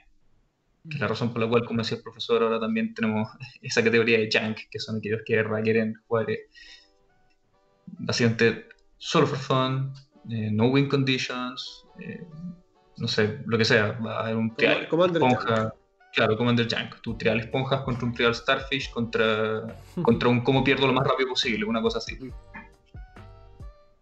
Oye, pero sí, es un tema esto del power creep realmente, porque eh, va, va en, esto de la. Eh, como lo que decía, que generalmente Power Creep es muy, va muy de la mano con el, querer optimizar y, no importa que tú puedas encasillar, digamos, a tu mazo en, un número de 1 al 10 para decir en qué categoría cae. Eh, como mm. dicen en el chat, eh, nuevas ediciones van a, van a cambiar, y como tú decías, también va a cambiar, cambiar completamente el, el, el, esquema de lo que es tu mazo. Un mazo hoy no va a ser el mismo eh, en el vacío, digamos, o sea, sin cambiar, en un año más va a ser un mazo completamente diferente, solamente por el meta en el, que, en el que va a estar jugando. Yo consideraba, por ejemplo, así a nivel personal, que uno de mis mazos era un mazo de 75% pero creo que no he mm. ganado pero creo que no he ganado ninguna partida con él en, las últimas 15 partidas que he jugado. Porque ha pasado tanto tiempo desde la última vez que lo actualicé, con ediciones nuevas, digamos, con, frente a nuevos comandantes, que se, se quedó para atrás. Pues ya no es un mazo 75, probablemente ahora es un mazo casual. ¿No es cierto? Eh, yo creo que parte de, de, lo que podemos observar en Commander con el tema del Power Creep, por ejemplo, es que en Commander competitivo eh, mm. definitivamente hay staples, hay cosas que no son inmutables, ¿no es cierto? Por ejemplo, la base de maná. La base de maná es en este momento inmutable porque la forma en que están haciendo el diseño de la base de maná eh, es un power creep negativo, ¿no es cierto? En el fondo no están imprimiendo duales, están, pero están, imprimiendo los, triomas, por ejemplo. Los triomas ahora son, son eh, mejor, una mejor triland las que habían impreso en Tarkir o en Alara, por ejemplo. Mm. Pero hasta ahí no, hasta ahí no, yo creo que los comandos competitivos no están usando los triomas, por ejemplo. No. ¿No es cierto? Eh, y e instantáneo de conjuro, lo que decíamos eh, al comienzo de la transmisión, eh, contra hechizos, tutores, todo eso no se está viendo ahora en, nuevas ediciones. Y eso son, va a ser algo inmutable para el jugador, el entorno competitivo. y, probable, y, y, finalmente lo que nos queda a los jugadores de Commander es que Wizards imprima en productos como Commander Legends o Commander Commander y ojalá y tal vez en estándar nuevos comandantes que sean eh, traigan algo nuevo a la mesa, ¿no es cierto? Algo como no, necesariamente que sean mejor que algo que ya está, sino que sea algo diferente, como tú bien decías, imprimieron tazas Oracle, que era algo que hacía algo muy diferente a lo que había antes, porque en el fondo eh, juega con devoción, hace scry y gana la mesa, como que nadie hace esas tres cosas simultáneamente. y se fue, y se fue la, manera con laboratorio, se fue, ya no está. Eh, entonces tiene que ser algo como diferente, no necesariamente estricta, eh, como lo mismo pero mejor, que es como muy que es como lo que decíamos al comienzo, muy típico de lo que uno piensa como Power Creep. Un ángel de serra pero mejor. No es eso, es algo diferente que impactó muy fuertemente el formato. Y yo creo que eso está bien, porque, lo que, porque ¿eso qué significa? Que da espacio al, al equipo de diseño a después hacer otra cosa, otra, otra carta diferente, que no sea mm. obviamente lo mismo pero más, y que pueda tal vez reemplazar o eh, empujar o coexistir con algo que ya está. O sea, por ejemplo, que sería, por ejemplo, una respuesta a tasas Oracle, por ejemplo, o ojalá no fuese, una, algo otra win condition que juegue con Scry, por ejemplo. Te estoy inventando. En fondo es otra opción. Y en ese sentido creo yo que eh, si el Power Creep se hace bien, no se trata de lo mismo pero mejor, sino que em, algo completamente nuevo nomás. Y que el, eh, y que el formato, digamos, el, meta defina si tiene cabida o no. Eh, yo no le tengo miedo a Commander Legends. Yo encuentro que 75 nuevas criaturas lo único que va a significar para el formato de Commander es más felicidad para toda la, para toda la comunidad. O sea, uno de esos 75 comandantes va a ser el comandante de alguien. Yo encuentro que eso es, es genial. eso es verdad. Mm.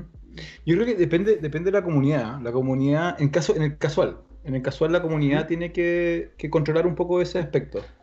Porque, por ejemplo, si, si alguien te muestra una baraja y te pregunta que, que te des tu opinión, y tú lo único que haces es repetirle las 80 staples eh, que tendrían que ir por ser de ese color, en el fondo estás como estandarizando. Estás diciéndole, mira, hay una forma correcta de jugar eh, Commander casual, y en el fondo la respuesta uno tiene que ser consciente, ¿no? Y decirle, no, mira, uh que usa, usa lo que tú disfrutas usar, y si no quieres usar esto y quieres usar algo un poquito peor, úsalo, mientras a ti te guste, ¿entiendes?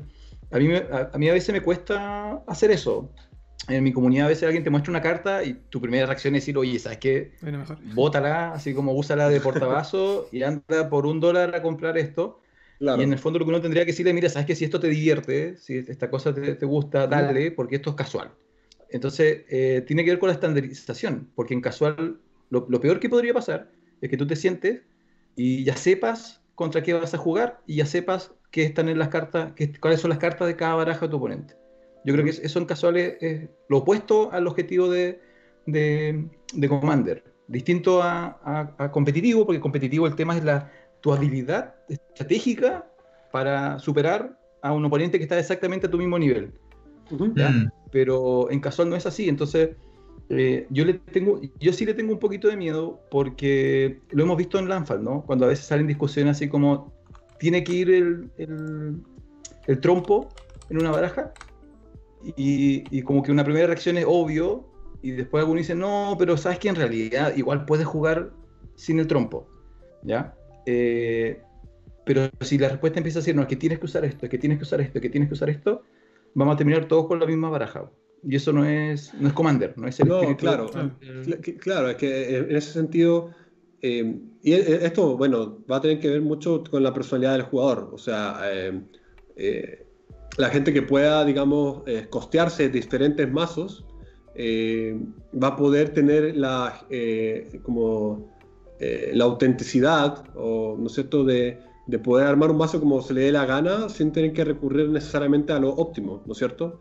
Yo hago eso, yo en fondo tengo varios mazos y yo tengo mi mazo que es el más óptimo, en el fondo con el que si quiero, si quiero ganar aquí, porque me, me merezco una noche de ganar, voy a entrar en mi Teferi y voy a ganar ya. Pero si quiero pasarlo bien y quiero como ya darla, así como reírme con los amigos, etc., traigo mi mazo Lance Esper con Dagon Blackblade, que no hace nada, y no hace realmente nada, y no tiene nada óptimo, pero me entretiene, y cuando lo muestro a la gente le entretiene, y, tiene que ver mucho con la, eh, como te digo, como el ser auténtico, de ser un jugador que no cae, digamos, necesariamente en la presión social. Eh, ahora, obviamente, para los jugadores nuevos, eh, puede que esa presión social se manifieste. Y a mí se me, a mí se me manifestó, por supuesto. Yo cuando entré con mi primer mazo Sliver, empecé a mejorarlo, porque es muy natural de todos los jugadores querer mejorar la baraja. Una vez que ese, ese punto, digamos, se sobrepasa, es donde uno empieza ya como a buscar alternativas. Y es por eso que en el fondo yo digo que yo valoro algo como Commander Legends, que puede tener 75 mazos. Alguien en el chat preguntaba recién que si no, eh, acaso no me daba miedo, por ejemplo, que impriman un comandante que eh, invalide todo mi esfuerzo en, armar un mazo, en un, mazo, por ejemplo.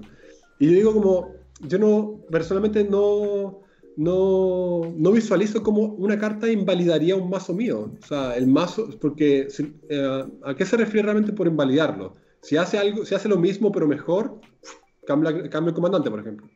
Y si, mm. y si la criatura es una respuesta que anula completamente mi baraja, entonces lo único que significa eso es que tengo que buscar, cambiar mi baraja para que, sacarme la criatura de encima.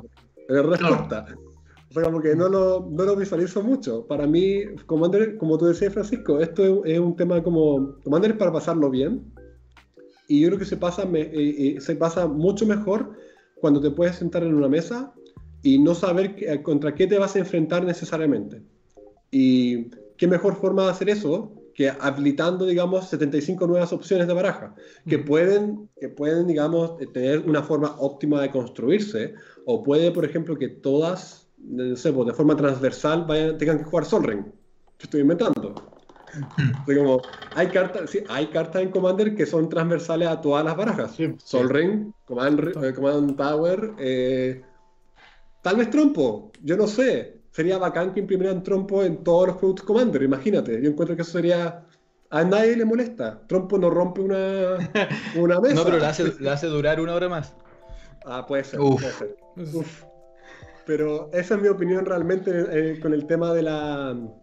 De, mientras, o sea, de, productos como Commander Legends o más, eh, o más productos Commander. Para mí, mientras más productos Commander, mejor, mejor para la comunidad, porque da más herramientas. Es, es como tener más piezas de Lego, más cosas que se pueden construir, ¿no es cierto?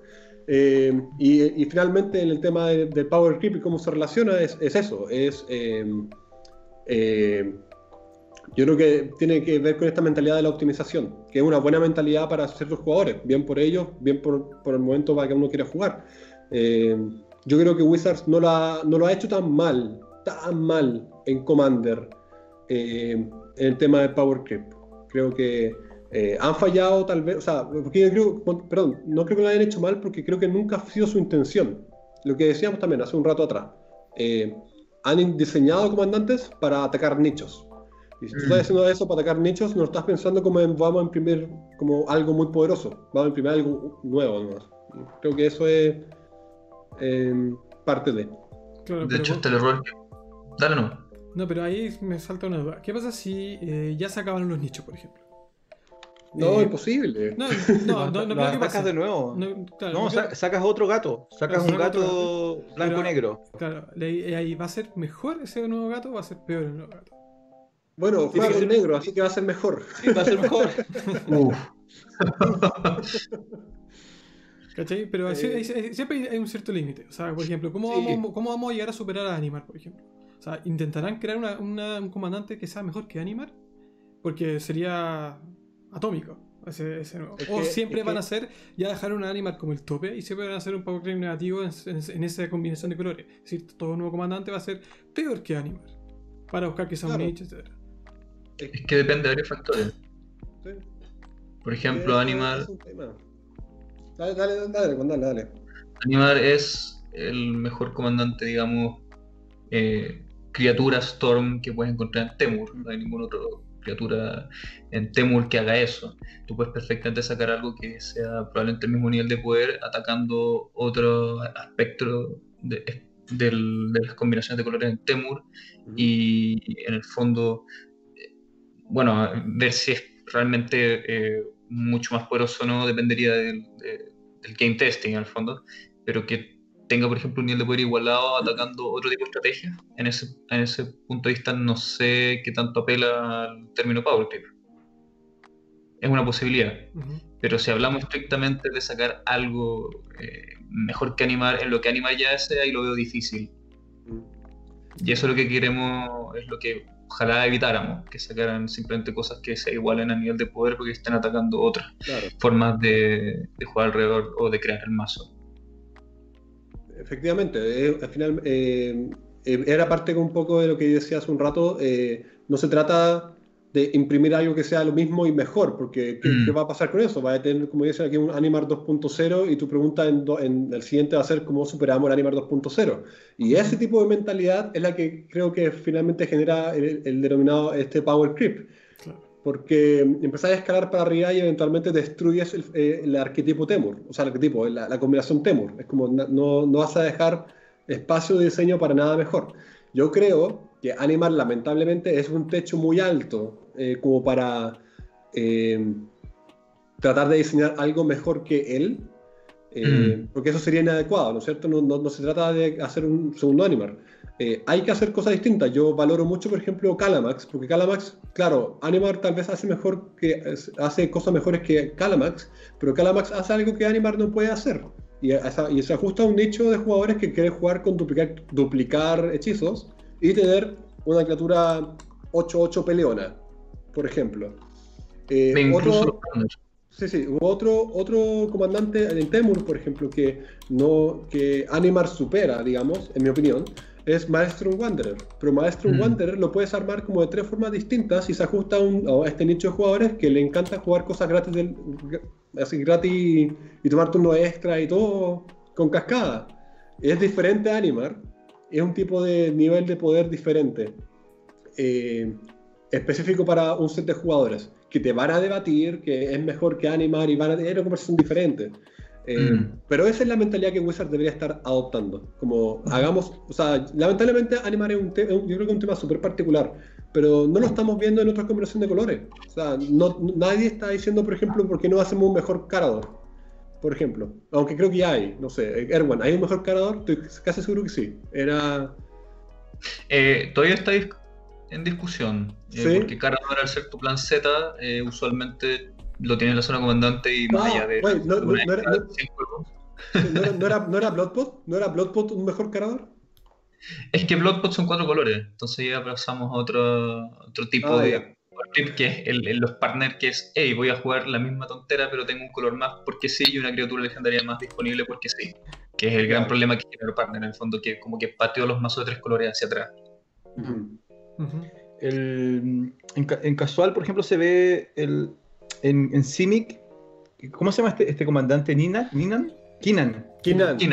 Kinan. como, que intentaron como que intentaron presionar, presionar la leyenda Simic y la comunidad no lo recibió muy bien. De hecho, todavía en, en, NHREC todavía está muy por debajo de las otras leyendas Simic. No porque sea débil, sino porque no tiene nada original. Es como, ya, esto es lo que hace Simic. Acelera y busca cartas. Y como no hace nada divertido, quedó, quedó atrás. Tiene menos de 600 barajas en, en EDH ¿ya? Eh, entonces, como dice, se, trata de ser original.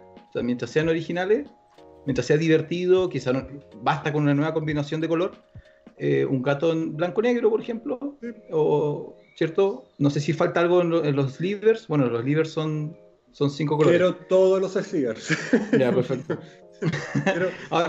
quiero, que, hagan todo. Hay techos, por ejemplo, en aceleración uno piensa que ya se acabó la aceleración, o sea, nada supera el mana creep. O sea, tendrías que sacar un mana creep sin castigo o, que te dé tres mana por cero, no, no, no creo que, y hagan ese tipo de cosas. ¿Ya? Pero sí sacaron, sacaron otro counter gratis. Entonces, igual rompen mm. barreras que uno queda como, oye, esto era, era impensado. Eh, y le siguen dando cosas para robar al verde, ¿ya? Y le siguen dando removal al encantamiento al negro. Entonces, hmm. poco a poco las barreras se van, se van debilitando, lo cual igual es como una evidencia del power creep cuando, cuando se van quedando sin espacio, simplemente agrandan la casa, ¿no? Empujan la pared un poco más. Bueno, y... De hecho... Dale, no. Ah, perdón. De hecho, tomándose en cuenta a mí, eh, lo que consideramos Commander Legends, no tengo ningún problema con las 75 leyendas nuevas. A mí lo que me preocupa más son las otras cartas suplementarias. ¿Commander Green? No, pero ¿a qué te eh, refieres? Porque si bien Commander Legends va a traer setenta, eh, y tantas leyendas nuevas, el resto del set se supone que también complementa Commander, ¿no? Claro. Y, ah, esas cartas que en el 99 son aquellas que a mí me dejan un poco más preocupado en términos de diseño. Claro, porque las la legendarias pueden tomar el tema que estábamos hablando de, de retomar cosas antiguas eh, para ciertos nichos, etc. Eh, muchos tribales probablemente que antiguamente no tengan tribales, por ejemplo ahora pueden poner otro tribal perro, ya que estamos hablando ahí renacer y como que está tomando mucho la potencia del perro.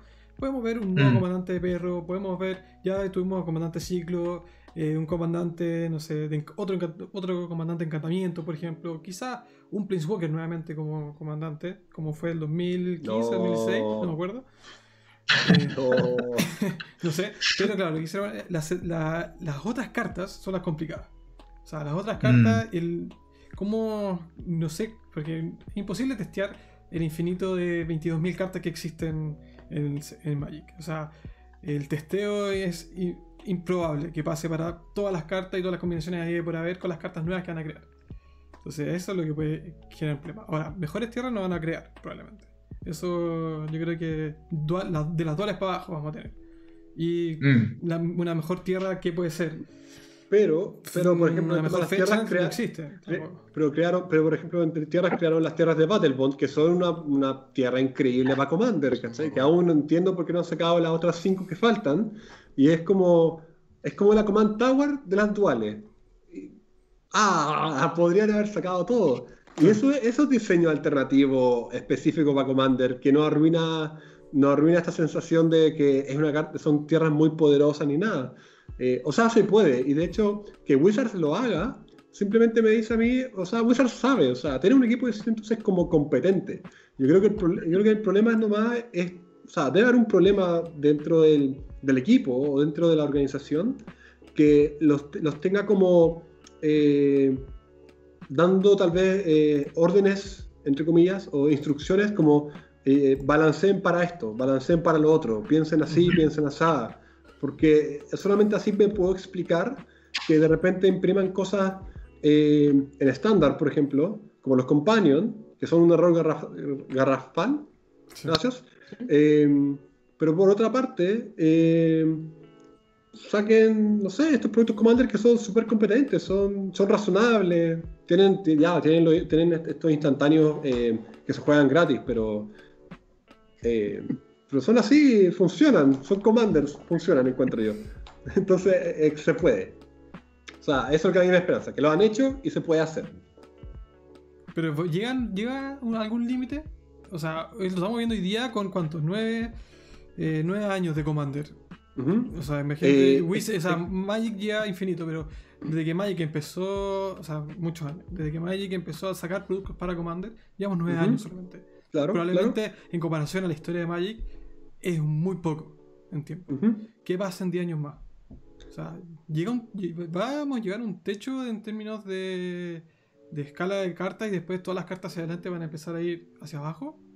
Yo creo que no, porque eh, eh, lo que está haciendo Wizards siempre es ir, imprimiendo, digamos, nuevas cosas que explorar. Por ejemplo, tú, ninguno de nosotros cuatro sabía que el 2016 iban a imprimir partners. Entonces, el 2015 solamente podíamos conjeturar que los comandantes de cuatro colores iban a ser comandantes de cuatro colores. Que bueno, salieron. Pero además añadieron los partners. Y entonces, ¿qué significa eso? Que los próximos tres años eh, ha habido, digamos, eh, eh, espacio para que Wizards juegue con la mecánica de partners, y fue lo que vimos. Entonces, por ejemplo, ahora no sabemos lo que van a sacar para Commander Legends o para todos los productos que aún quedan este año. podemos solamente esperar. Pero lo que sí, sabemos es que primero tienen hartas mecánicas y cartas que pueden reutilizar. Por ejemplo, las mecánicas de, de contadores de experiencia, las mecánicas mm. con partner, las mecánicas con teniente claro, eminencia, ¿no es cierto?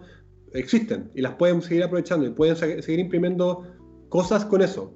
No va a ser novedoso, pero va a ser, eh, pero sí es necesario como replicar un poco más el experimento, no nos sirven de nada como cinco cartas con mecánicas que, porque no hay espacio, no hay espacio de crecimiento, necesitamos más, mm. necesitamos 50, necesitamos 50 criaturas con eminencia, te estoy inventando, 50 eh, criaturas con contadores de experiencia, algo que se pueda realmente eh, profundizar. Y no sé, pues el día de mañana van a inventar algo nuevo, algo que ninguno de nosotros puede saber. Voy a inventar el Companion, que falló, pero lo intentaron. Y tal vez, no sé, pues el día de mañana saquen algo distinto. Comandantes con todo, ya, comandantes con puras habilidades como Terebi. Para que todos puedan entrar al campo de batalla evadiendo el tax. Oh boy. oh boy. oh boy. Complicado. Pero Ahora, eh, igual esto es nombrado en el juego. Yo tengo un amigo que, siempre que aparece algo nuevo renuncia a Magic, ¿no? Que renunció por los Playwalkers, porque dijo, esto ya es mucho. Esto rompió, esto rompió el Magic, nunca más juego. Claro, esto rompió, el Magic. Eh, entonces, siempre, de hecho, siempre va a haber un grupo que se va a quedar un poco, un poco más atrás y otro grupo que yo, creo que Wizard apuesta que va a continuar con el juego. Eh, por ejemplo, yo creo que hoy día la comunidad vintage puede decir que que está abandonada. O sea, no, ellos juegan porque quieren jugar. Los Legacy bastante abandonados están. yo creo que en unos tres años más modernos va a estar abandonado. Y, y así va a seguir avanzando. Eh, mucha gente está molesta por lo que está significando Arena. O sea, Companion es una habilidad para, para Arena. Sí. ¿ya? Fue, diseñado para eso. Entonces, esa discusión se va a hacer más fuerte ¿Qué papel va a jugar Commander en Arena? Es súper interesante. O sea, si este año es un éxito económico para Wizard, los productos Commander, ¿qué va a ¿cómo va a transformar eso? ¿Va a traspasar Commander a Arena cuando Arena no tiene ni un 20% de las cartas que se usan en, Commander? Eh, son todas discusiones que se vienen. Eh, y van a venir cosas que nosotros no esperamos. Hace unos años se discutía la aparición de un nuevo color. No sé si alguna vez escucharon eso. Sí. De hecho, ya habían, se supone que se había filtrado que la, parte de atrás de la carta aparecía el sexto color, que era como un púrpura, una cosa así. ¿Ya? Y, mi amigo ya estaba renunciando de nuevo porque no, un sexto color era imposible. Eh, y se, se vienen nuevas cosas. Y, mientras el juego sea divertido, se seguirá jugando. Y si no, bueno, habrá que pasar a. No sé, Hearthstone todavía existe, ¿no? ¿O ya murió? Hearthstone existe. Habrá, que pasarse a otra. Perfecto, ¿eh? eh pero es, eh, de hecho, bueno, Arena, Arena está como copiando, o sea, eh, tomando elementos de Hearthstone también. Ahí no, tampoco es tan secreto, me parece. mira, a mí, yo insisto, en Commander la que manda la comunidad, y, la comunidad va a hacer que esto, que Commander viva y crezca o, va a hacer que se, se, estandarice. Y para mí, estandarizar es lo peor que podría pasar. Y mientras, eso no suceda, mientras nos sigan llegando barajas así como raras, así como mira, hice una... El, el conversatorio anterior alguien lo comentó, ¿no? Que en Estados Unidos existe esa mentalidad de hacer una baraja con puras artes donde aparezcan manos, o hacer barajas donde... Claro, sí, sí, que tienen esa como mentalidad como de, de hacer eh, mazos temáticos. Claro. Que que e, e, efectivamente aquí no se da. Eh, o sea, acá en Chile, por lo menos, no sé si se da en otros países, eh, pero es muy raro eh, como que la temática sea algo tan superfluo como el arte.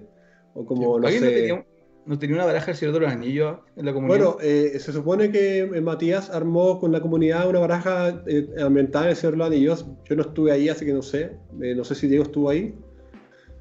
No. No, parece que no. No, pero creo que todavía está creando. Todavía le faltan cartas por terminar. claro.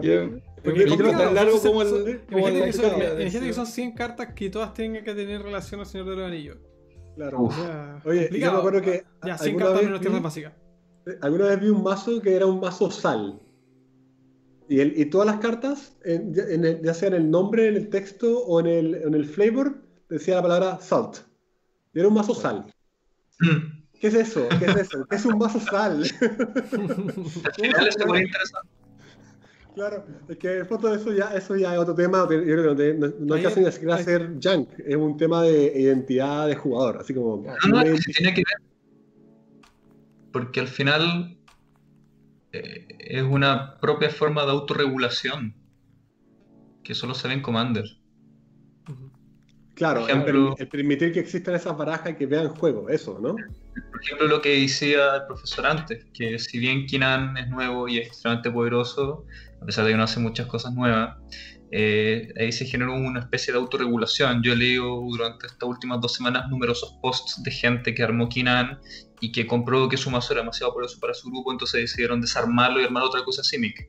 Entonces, mientras tú tengas esa mentalidad de la diversión para todo eh, y de la equidad a nivel de poder entre todos los jugadores de tu propio grupo, usualmente el Power Creep, a pesar de que sí va a tener eh, incidencia en el gameplay, eh, va a tener un cierto sistema de regulación que se va a generar entre estos mismos jugadores. Pero esto solo se va a ver en este formato. No se puede ver en los demás formatos. Parece que hubo un terremoto allá en la capital porque la cámara se movió. No, no, no. Eh, eh, eh, lamentablemente, artesanía. Todo lo que también lo que ah, artesanía es lo que puedo hacer. Entre medio. Claro. Claro, eso, pero eso es lo bonito de Commander también. O sea, eso, el, autorregulación, el tema de pensar en el, en, el juego como conjunto más que en el juego propio.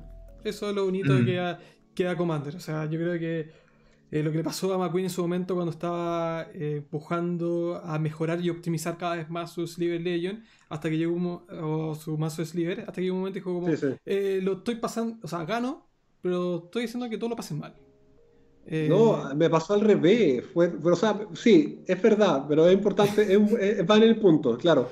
Agarré mi mazo Sliver que lo amaba, tribal auténtico, y, pero en pos de querer ganar más, lo, lo, saboteé por completo y le metí todas las cartas a OP, le metí todos los tutores, los manadores, todas esas cartas que uno ve en, combate competitivo y, y, ganaba, y ganaba, y ganaba de verdad, o sea, era como ganar en turno 3 y ya, dale. Pero después empezó a perder ¿no? y empezó a perder porque el mazo no era el mazo que, que tenía que ser, no era el... Eh, no estaba jugando realmente en el lugar, o sea, en el meta correcto eh, con ese mazo, digamos. Y perdí mucho con ese mazo.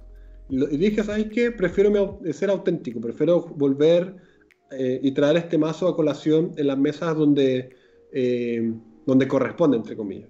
Mm. Y, eso fue un momento de aprendizaje. Y todos los jugadores que nos escuchan, si no han pasado por eso, tienen que pasar por eso, que es el momento de aprendizaje y de definir el nivel de la mesa el nivel de la mesa en que se van a sentar. Yo tuve malas experiencias con personas que eh, me, hicieron, me hicieron creer que yo les hacía perder el tiempo porque en fondo traía mi mazo junk cuando yo estaba jugando mazo competitivo, por ejemplo. Y en fondo me decían, pucha, yo vengo aquí a jugar y en fondo estoy perdiendo el tiempo porque tú estás haciendo nada. En fondo bajaste tierra, tierra, tierra y perdimos el juego y no hiciste nada. Eh, por ejemplo, y es un momento de aprendizaje, y es importante eso, encuentro yo, como de, empezar a definirse, eh, definir uno mismo las barajas. Bueno, sí, mi primera experiencia en Commander fue llegar con construido para ser complemento liderado por un animal full tuneado, así que. ¡Wow! Cosas que pasan. E-, e-, e-, eres un monstruo. Bueno. A mí y un amigo pero bueno. bueno, no sé si tienen algo más que mencionar al respecto del Power Creep. Yo creo que tocamos todos los puntos. Ahora, ¿qué esperan? Bueno, ya creo que hablamos de qué esperamos para este Commander Legends, que yo creo que va a ser como la. Eh, aparte que es a final de año, es como va a ser mm. como el, el, gran momento para ver el tema del Power Creep en Commander. O sea, yo creo que no va a haber otro año que tengamos tantas. Eh, entre productos, cartas nuevas, etcétera, para Commander. O sea, yo creo que este es un año específico porque tenemos mucho, mucha cantidad. El año pasado eran los sets estándar, eh, un set, uno o dos sets entre medios que era para Modern o Battle Bond en su momento, etcétera, y el, el Commander del año. Ahora tenemos un montón. Tenemos todos los sets normales de estándar. Aparte, eh, todos los sets de Commander que vienen. Aparte, probablemente vienen cosas para. No sé si para Modern, pero probablemente para eh, otras, eh, otros formatos, como tipo Battlebond 2. No sé si es que vendrán. Aparte, Commander, el Spellbook de Commander, el Commander Green, etc. Este yo creo que es un año de, prueba. O sea, yo creo que si sobrevivimos a este año en términos de Power Creep, para adelante no hay problema. ¿No? Y claro, si sobrevivimos este año al Power Creep implica que van a haber posibles productos futuros y hay que seguir sobreviviendo uno tras otro. Pero más cartas, more power to us. Sí, claro, sí, yo creo que no, ha sido tan, nada tan terrible hasta ahora en lo que vamos el año respecto a Commander. O sea, eh, tuvimos el, problema con Companion, pero ya se arregló y Companion nunca fue realmente un, un, problema en Commander, así tal como estaba, ¿no es cierto? Había como un potencial eh, Companion que iba a dejar un poco estragos, pero no era tanto, ¿no es cierto? Ya, ya no sirve. Eh, yo también pienso lo mismo, o sea, mientras más cartas, mejor para el formato y eh, yo creo que eso nos van a venir, mm, o sea, este año yo creo que hasta ahora ha sido un éxito en ese sentido. Han sacado buenos productos, han sacado cosas balanceadas y eh, solamente falta alimentar otro tema que no tiene que ver con el Power Creep, sino que tiene que ver con la política de reimpresiones. Otro tema completamente distinto. Pero yo encuentro que el tema de Power Creep en Commander ha estado bien este año, por, lo menos. No se, ha ido no se ha salido de las manos. Nosotros estamos bien, sí. We're fine. Lástima por el otro formato, ¿no? precisamente. I'm so sorry. Si uno, uno, espera buenas reimpresiones también, yo concuerdo con eso. Yo creo que sí tiene que ver con Power Creep, porque una vez que algo es marcado como un staple, sería bueno que en Commander casual no sea tan caro. Yo creo que eso es, importante. Pero igual Wizard ha dado en Jumpstart, dio señales buenas de, Oye, de algunas impresiones que, va a ser más accesible.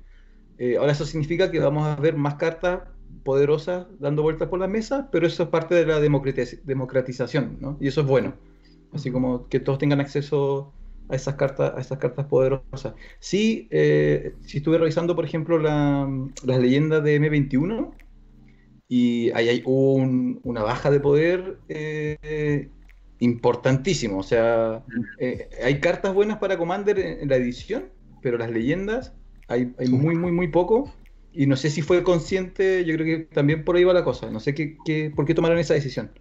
Pero hay cosas que parecen leyendas de, de, viento ligero, así como de esa época. Así como... Débiles, débiles. Débiles. Muy sí, definitivamente. Claro, bueno, eso, yo creo que llegamos hasta el, hasta el final del tema de hoy, creo que tocamos todos los puntos que teníamos en, en, la libreta de punteo, así que muchas gracias a todos, aquí a tres personas que están acompañando en el stream. Eh, muchas gracias por aceptar la invitación también. Eh, muchas gracias a toda la gente del chat por participar, por mandar sus preguntas, por eh, los nuevos follows, etcétera. Recuerden, estamos haciendo streams todos los lunes y miércoles de Brawl y todos los viernes duelos de Commander, así que para que estén atentos a twitch.tv slash que están aquí mismo. Y eso, nada más que decir. Y probablemente una vez al mes vamos. a seguir con los, con los conversatorios, al igual que fue la vez pasada el tema de los proxies, ahora el tema Power Creep. Vamos a ver qué se viene más adelante también. Ya le pondremos nombre a ese a esa segmento los viernes. Ese encuentro lo ahí, ahí, empujado por, por McQueen a ver qué es, es que logra ganar o no alguna partida. Sí, a ver si alguna vez logro ganar, sí. ya que dice que pierde siempre. Es que, es que, bueno, ahí está. Eh, ese es un tema para otra, ocasión. Eh, chicos, yo también personalmente les quiero dar las gracias a ustedes dos por acompañarnos, por eh, ofrecernos su experticia. Eh, Erwan aquí básicamente participa del grupo de Commander competitivo en Santiago, así que si alguno quiere decir por Twitch ahí que le dé la invitación, Erwan, ahí tú puedes leer. Y también sigan el podcast del profesor, eh, cada semana está trayendo, cada semana, ¿verdad? No sé, eh, siempre, siempre se me olvida la programación de nuestro propio canal, pero siempre trae contenido interesante que escuchar en el laboratorio de Julius eh. Así es. Así que eso, recuerden seguir en todas las redes sociales, recuerden que eh, como Landfall y con todos los columnistas que están apoyándonos toda la semana, estamos creando eh, contenido con banda en español prácticamente toda la semana. O sea, tenemos contenido todos los lunes, eh, martes, miércoles, creo que los jueves, bueno, los jueves también porque está Landfall TV en el canal de YouTube, viernes de Lore, por ejemplo, etcétera. Así que síganos en todas las redes sociales, todas las redes sociales las pueden encontrar abajito en la descripción del Twitch, están todos los botoncitos para todo para todos. Y también si quieren entrar al canal servidor de Discord, ahí también eh, todas las preguntas que se hacen, gran parte de los columnistas también están, son parte del Discord, ahí pueden hacer las preguntas si tienen más dudas, etc. Y Francisco está tirando un... ¿Quién es uno? ¿Es Gatwick? ¿O Harry? No sé. Both. Así que eso. Muchas gracias a todos por seguir. Un Ursa.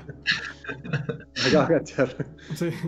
Muchas gracias a todos y eso. Aquí nos quedamos. Recuerden, mañana eh, a las 10 de la noche, eh, lunes de Brawl. Así que están todos invitados a ver el lunes de Brawl. Así que eso. Gracias a todos y nos vemos el lunes. Nos vemos el lunes.